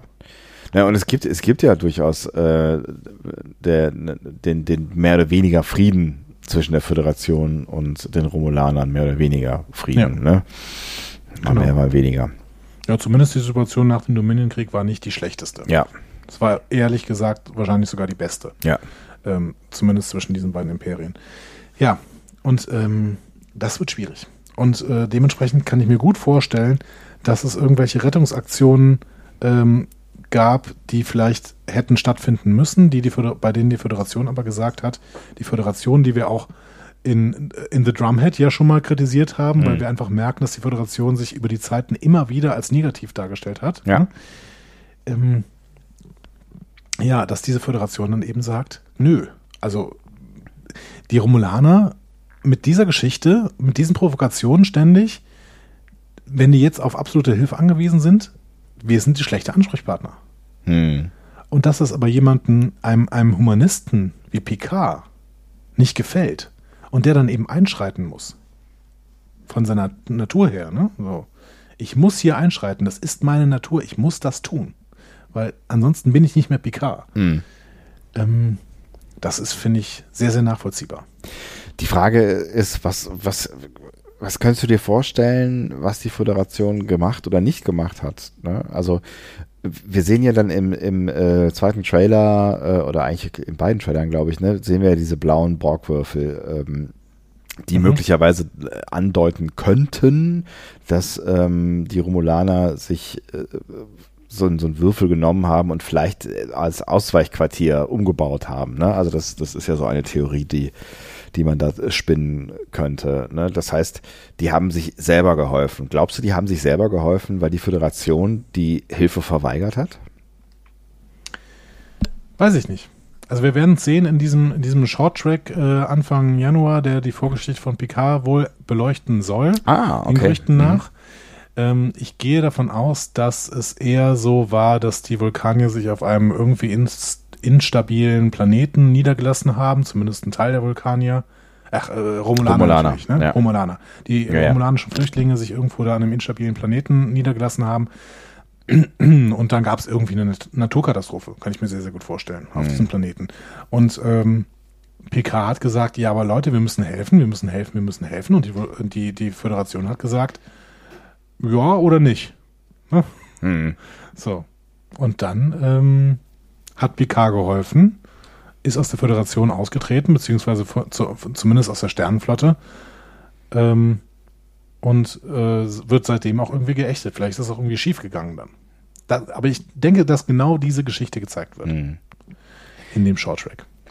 Jetzt hast du dich ja intensiv mit den Romulanern auseinandergesetzt. Wie findest du die als, als äh, Figur, so wie sie jetzt bisher dargestellt wurden in Star Trek und als, als Idee quasi, ähm, sie zu, ja, was es auch immer sind, ne? Protagonisten, Antagonisten zu Mhm. Playern in einer neuen Serie zu machen, so wie es offensichtlich äh, aussieht, weil das die das ist, das ist ja eine Spezies, die uns ja wirklich, du hast es ja gerade äh, an, an mehreren äh, Stellen festgemacht, schon sehr, sehr, sehr, sehr lange in Star Trek äh, begegnet. Ne? Ja. Ähm, ja, wie finde ich das? Es ist, ne, es ist immer so eine, so eine, so- ich finde bei so alten, ne, wir haben letztens über die Klingonen geredet und ähm, du bist ja bekanntermaßen Klingonen-Fan und hast dich darüber gefreut, dass die Kling- Klingonen in Discovery eine große Rolle gespielt haben und hättest dich, glaube ich, auch gefreut, dass sie, wenn sie in Staffel 2 noch ein bisschen mehr Rolle gespielt haben, ähm, aber irgendwann hast du auch selbst du irgendwie den Satz gesagt, vielleicht ist das auch gerade erstmal auserzählt, ähm, was mit den Klingonen angeht und vielleicht ist es auch okay so, ne? Also man hat halt über, über einige äh, Spezies schon vieles gehört und da kann man sich natürlich immer fragen, so ist das ist das auserzählt oder kann das noch mal spannend werden, ähm, weil ne, ne, Borg hat mir da auch als Beispiel so, die, die sind, Ja, die, also sind, die genau. sind vielleicht irgendwie auserzählt, weil da, da, Genau, da ist, die Borg halte ich für Ja. sehr auserzählt. Und ich, ähm, ich weiß auch nicht, ob ich dir da so recht geben würde, was du mir für die Klingonen in den Mund legst. ähm, ich glaube, ich war vor Discovery kein so großer Klingonenfreund, weil ich die dann auch eher als auserzählt betrachtet habe. Aber die Klingonen haben zumindest eine gewisse Tiefe, Mhm. die die Borg meiner Meinung nach nie so richtig hatten. Äh, Voyager hat versucht, diese Tiefe aufzubauen, hat es aber nicht immer so perfekt geschafft, glaube ich. Ja, was glaube ich, Ähm, ja, ne, wir haben es schon mehrfach äh, auseinandergenommen, was einfach auch so ein bisschen in der Natur, ihrer Natur liegt. So, ne? Genau, und an dieser Grundmotivation, die so ein bisschen fehlt. Also Hm. die wird uns zwar ähm, ja erzählt in Best of Both Worlds, ne, ja, wir wollen alles besser machen und alles perfektionieren. Hm. Das ist dieses typische Computer, äh, diese Computerlogik, ne, alles muss besser werden, deswegen müssen die Menschen auch irgendwann wegrationalisiert werden. Aber ähm, Es fehlt der menschliche Antrieb dahinter, ne? Also es, Genau, fehlt, es fehlt genau. ein emotionaler Antrieb hinter all dem. Und das ist, das ist so ein bisschen das Problem, ja. den haben die Klingonen. Ja. Deswegen finde ich sie so ein bisschen besser, aber trotzdem gab es durchaus auch Phasen, in denen mich, mich die Klingonen oder auch gerade Klingonen-Folgen in den alten Serien so ein bisschen genervt haben, Mhm. weil die auch nicht immer die besten waren tatsächlich. Also bei DS9 waren sie oft ziemlich gut, ähm, auch bei TNG waren sie noch oft ziemlich gut. Ähm, wenn ich mich da an ein paar Voyager-Auswüchse erinnere, keine Ahnung, wo Bilana Torres irgendwie im Stovokor auf dem, auf dem äh, Fährschiff da unterwegs, äh, das war alles, alles so ein bisschen seltsam. War das, war das nicht auch so eine Folge, wo äh, sie andauernd irgendwie das Gleiche erlebt hat? Sie musste irgendwelche, irgendwelche Quests und ich habe irgendwie das Gefühl, die ist die ganze Zeit auf dem Floß gewesen und hat endlos lange rumdiskutiert. Naja, ich weiß es nicht mehr. Ja, ich weiß auch nicht mehr genau. Ja, äh, egal. Ähm, genau. aber ähm, ich fand ganz gut, wie die Klingonen in Discovery dargestellt worden sind, weil gerade durch die Figur Lorel wirkte es so, als würden sie ein bisschen Tiefe bekommen und würden ein bisschen Motivation mehr erleucht, äh, beleuchtet werden und auch ähm, grundsätzlich fand ich auch den Ansatz ähm, mit Dings anzufangen, wie hieß er denn nochmal? Der die ersten Szenen von Discovery hatte. Äh, äh, nicht Walk, äh, äh, Huch? Äh, Alter, was ist das denn? Schups. Ja, Namen, ne? 23.40 Uhr. Ja, genau. Ähm, Tukufma. Tukufma, genau. Tukufma. Äh, Tukufma. Den Ansatz von Tukufma fand ich auch ganz, ganz nett so und ich habe das Gefühl, dadurch können die Klingonen nochmal eine neue Seite bekommen. Mhm. Ähm, Das ist natürlich die. im Endeffekt ein bisschen motivationslos äh, wirkte und dass das alles auch, obwohl die Optik so ein bisschen korrigiert worden ist zur zweiten Staffel, das mir durchaus gefallen hat, ähm, das so ein bisschen langweilig war Mhm. in der zweiten Staffel, äh, sei mal dahingestellt. Ja. Aber das Ähm, ist natürlich die Chance, ähm, die die Romulaner haben könnten. Ne? Das, das, was du gerade mit Tiefe angesprochen hast. Ne? Weil sie bisher ähm, ja, eindimensional wäre ungerecht, aber sie sind, sie sind relativ begrenzt charakterisiert worden äh, in der Star Trek Welt bisher ne? und dem eine Tiefe zu geben, weil wir reden ja hier von von von äh, einer Spezies, die eng verwandt ist ähm, mit einer hochgeschätzten und angesehenen und äh, logischen und äh, federführenden in der Föderation äh, führenden, denn irgendwas fehlt da, weiß ich nicht genau. Spezies, nämlich den, den Vulkaniern. Ich meine, die sind ja, die sind ja total eng miteinander verbandelt. Ja. Das heißt, die tragen ja gemeinsame Wurzeln und die können ja nicht nur evil, evil, evil sein. So. Und exakt da liegt für mich der totale Reiz. Ähm, ich mag die Vulkanier als Spezies total gerne, weil äh, das weil das halt so ein bisschen äh, schizophren ist, dieses, dieses äh, absolute Unterdrücken der Emotionen. Ähm, Es ist, das ist schon auch ein bisschen Banane, ehrlich gesagt. Ne? ja, genau, Ja. genau. Aber auf der anderen Seite ist es halt höchst effektiv. Mhm. Ne? Ähm, aber wir würden es halt trotzdem auf viele Art und Weisen heute nicht mehr unbedingt als ethisch betrachten. Ähm, deswegen, ich, ich mag das, aus philosophischer Perspektive mag ich die Vulkanier unglaublich gerne. Und wenn wir jetzt die Vulkanier haben, die auf quasi ihre Schwesternvolk treffen, Mhm. die, die bösen, bösen Brüder quasi, ne, die, und hier gucken wir nochmal in diesen Beta-Kanon, die sich quasi aus einem bestimmten Grund exakt in eine andere Richtung entwickelt haben. Und dieser Grund ist ja völlig nachvollziehbar. Ne? Wenn die erste Erfahrung mit dem Universum da draußen ist, dass du angegriffen und, äh, wirst und ein riesiger Krieg entsteht, dann ist es ja völlig klar, dass es auch Gruppen gibt, die sagen, ey, Leute, ihr könnt doch nicht mit Pazifismus antworten. Wir müssen uns jetzt abschotten. Wir müssen versuchen, irgendwie das zu erhalten, was wir noch sind. Ja. So. Ja. Und wir müssen auch dann sofort versuchen, mit Feindlichkeit auf die Leute loszugehen, weil ansonsten werden wir abgeschlachtet. Das finde ich einen nachvollziehbaren, ich würde fast sagen, eine nachvollziehbare, fast menschliche Reaktion. Ja, Angst. Dass man, das ist ganz, ist, Genau. ne? Angst ist es so. aber die kommen von zwei verschiedenen, äh, die kommen von im Prinzip denselben Voraussetzungen. Und die einen versuchen sich philosophisch eben daran zu halten, ihre Emotionen komplett auszuschalten. Und die anderen haben eine ganz andere Begründung, ihre Emotionen voll auszuleben, gleichzeitig aber äh, verschlagen zu sein. Ich habe ein bisschen Angst, dass in dem Moment, wo man äh, sich zu viel mit den Romananern beschäftigt, äh, die langweilig werden könnten. Mhm. Aber das hängt jetzt halt an guten Drehbüchern. Sie, Ähm, sie haben, sie haben das, das Poten dieses Garak-Potenzial, finde ich, ne? So dieses, Ja. Ähm, man weiß nie so ganz genau, ne? Also la, la, lass sie, lass sie menschlich werden, in Anführungszeichen, und dann wird's, glaube ich, spannend. Also lass sie, lass sie einfach auch mal gute Seiten haben oder halt so ein bisschen differenzierter dargestellt werden und dann fängt's, glaube ich, an spannend zu werden, weil wir sobald wir Sympathien empfinden werden, und das werden wir dann, wenn die Story sich wirklich so entwickelt, wie wir, wie, wie, ne, wie es sich andeuten könnte, dann ähm, werden wir ja durch die Augen von Picard äh, auf jeden Fall Sympathien für ähm, diese, die, diese Flüchtlingssituation haben. So, ne? Und dann wird's, glaube ich, echt äh, spannend. Genau. Außer ähm, die Macher oder die Schreiber gehen den extrem auch politisch problematischen Weg zu sagen, ja, das sind Flüchtlinge und die Föderation reagiert schlecht auf die, aber die sind halt auch alle schlecht. Ja, das wäre natürlich, das wäre natürlich. Wenn das, ja. wenn das passiert, dann ist das sehr, sehr gefährlich. ja. Dann könnte das in der absolut politischen, auch äh, von der Aussage her, in einer Katastrophe enden. Ähm, hoffen wir mal, dass das nicht passiert. Ja, aber irgendwie ist das auch, keine Ahnung, das ist irgendwie nicht Zeitgeist und das ist irgendwie nicht Star Trek. Ich meine, man darf natürlich nie, nie vergessen, dass in den USA Dinge anders rezipiert werden als äh, in Europa, aber ich glaube, nee, das kann ich mir ehrlich gesagt nicht vorstellen. Ich kann es mir auch nicht vorstellen, Ja. aber wir werden sehen. Ich finde auf jeden Fall jetzt schön, wenn wir mit diesen Voraussetzungen uns darauf konzentrieren können, was uns denn im Short Track Anfang 2020 und dann eben ab dem, glaube ich, 25. Januar, 24. Januar äh, in Star Trek PK gezeigt wird. Ja, es ist, es ist äh, nach wie vor mega, mega spannend. Ich bin noch mal gespannt, ob die uns noch mal einen Trailer um die Ohren werfen. Ne? Also ähm, könnte ja durchaus sein, dass da mal irgendwie was kommt. Einen letzten, Ja, einen letzten, Möglich. genau. Ja. möglich. Vielleicht eine Woche vorher oder sowas. Und natürlich bin ich jetzt auch sehr gespannt, äh, ähm, ob es dann auch wirklich, ne, das ist natürlich, äh, wir, wir wurden ja äh, hier und da schon ein bisschen getadelt dafür, äh, dass wir mit Zahnstochern im Sand rum oder so, das Bild war anders. Ja. Ähm, das haben wir jetzt gerade wieder getan, ne? aber das, das ist auch genau das, was wir gerade tun wollten. So und das, äh, ne, niemand weiß mit Sicherheit, dass äh, Romulaner äh, da eine große oder tragende Rolle spielen werden. Aber sich das vorzustellen, ist doch spannend, oder?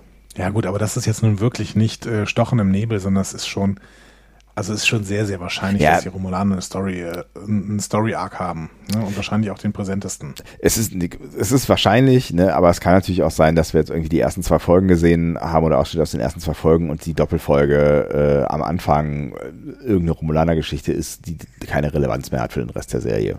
Das kann sein. Kann sein, muss nicht sein. Es, ne, es deutet sich so ein bisschen anders an. Aber ich bin auf jeden Fall sehr, sehr gespannt auf das, was da kommen mag und fände es tatsächlich spannend, mal einen differenzierteren Blick auf die Romulaner zu äh, werfen und auf diese, diese spannende Geschichte und Verwandtschaft mit den Vulkaniern. Ich glaube, da steckt echt viel drin.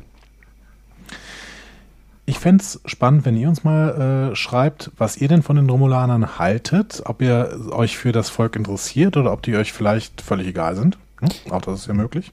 Vielleicht auch, wenn ihr Bock habt, eure schönsten Romulaner-Momente. Das wäre doch auch mal ganz nett, oder? Wo, Ja. wo haben die euch besonders gut gefallen? Was ist, was ist deiner? Dein Lieblings-Romulaner-Moment? Oh, was ist mein Lieblings-Romulaner-Moment? Das ist, das ist tatsächlich eine.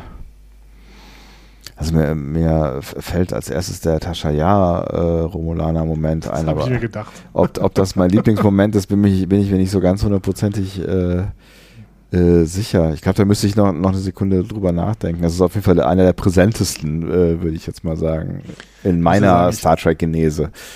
Ich lerne äh, Star Trek ja quasi auch nochmal durch unseren Podcast neu kennen, Ja. weil wir es einfach so ein bisschen intensiver gucken. Und seit einiger Zeit ist mein Lieblings-Romulaner-Moment äh, Renak, der schreit, It's a fake! Stimmt, das ist, ist, ist natürlich auch eine, eine, eine, äh, eine große Szene, die wir ja auch schon auf dem Panel hatten. Ne? Genau. In the Pale Moonlight. Ja. Hm? Schaut es euch nochmal an. Äh, am besten auf Englisch, weil äh, der, der Renak-Darsteller ist wirklich so großartig Ja, quasi äh, kreischt. ja, Ne? ja, auf jeden it's, Fall. It's a fake, als er herausfindet, dass Ja, es ist, es ist so die eine, Beweise von Garak gefälscht sind. es ist so eine, so eine, so eine Empörungsschrei, f- aber Flüster, Gemisch. Also er, er spielt das irgendwie ganz spannend. Ne? Also es ist so ein, ja, es ist so ein, so ein bisschen so ein erst- erstickter Schrei irgendwie. Ne? Ja, genau.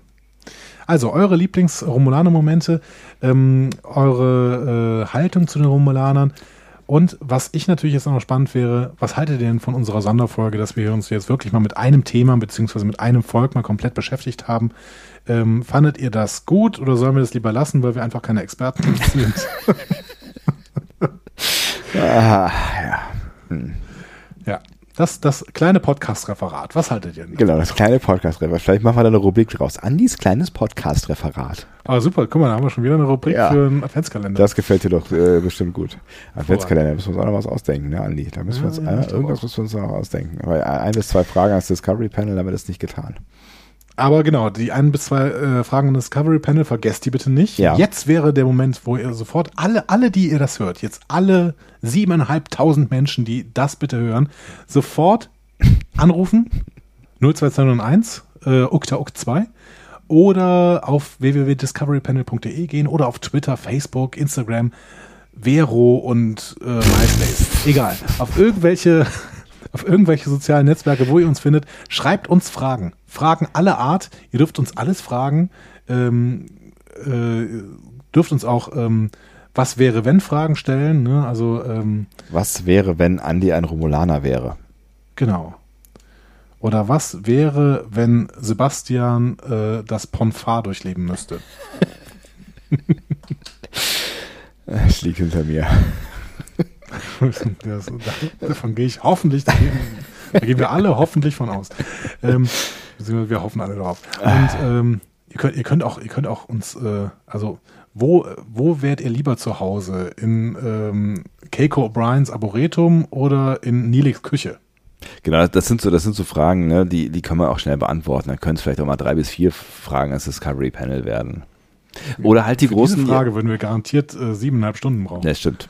Oder eben die großen philosophischen Fragen, ne? die, die euch sicherlich auch alle durch den Kopf gehen, äh, wenn es um diverseste Star Trek-Fragestellungen geht. Und da habt ihr ja auch im letzten Oder Jahr. auch Non-Star Trek. Oder auch Non-Star Trek. Ja, aber der Star Trek äh, äh, dockt da ja gerne in der Gesellschaft an und äh, beschäftigt sich ja auch mit den großen Was philosophischen ist Fragen. eigentlich euer Lieblings-Eierlikör?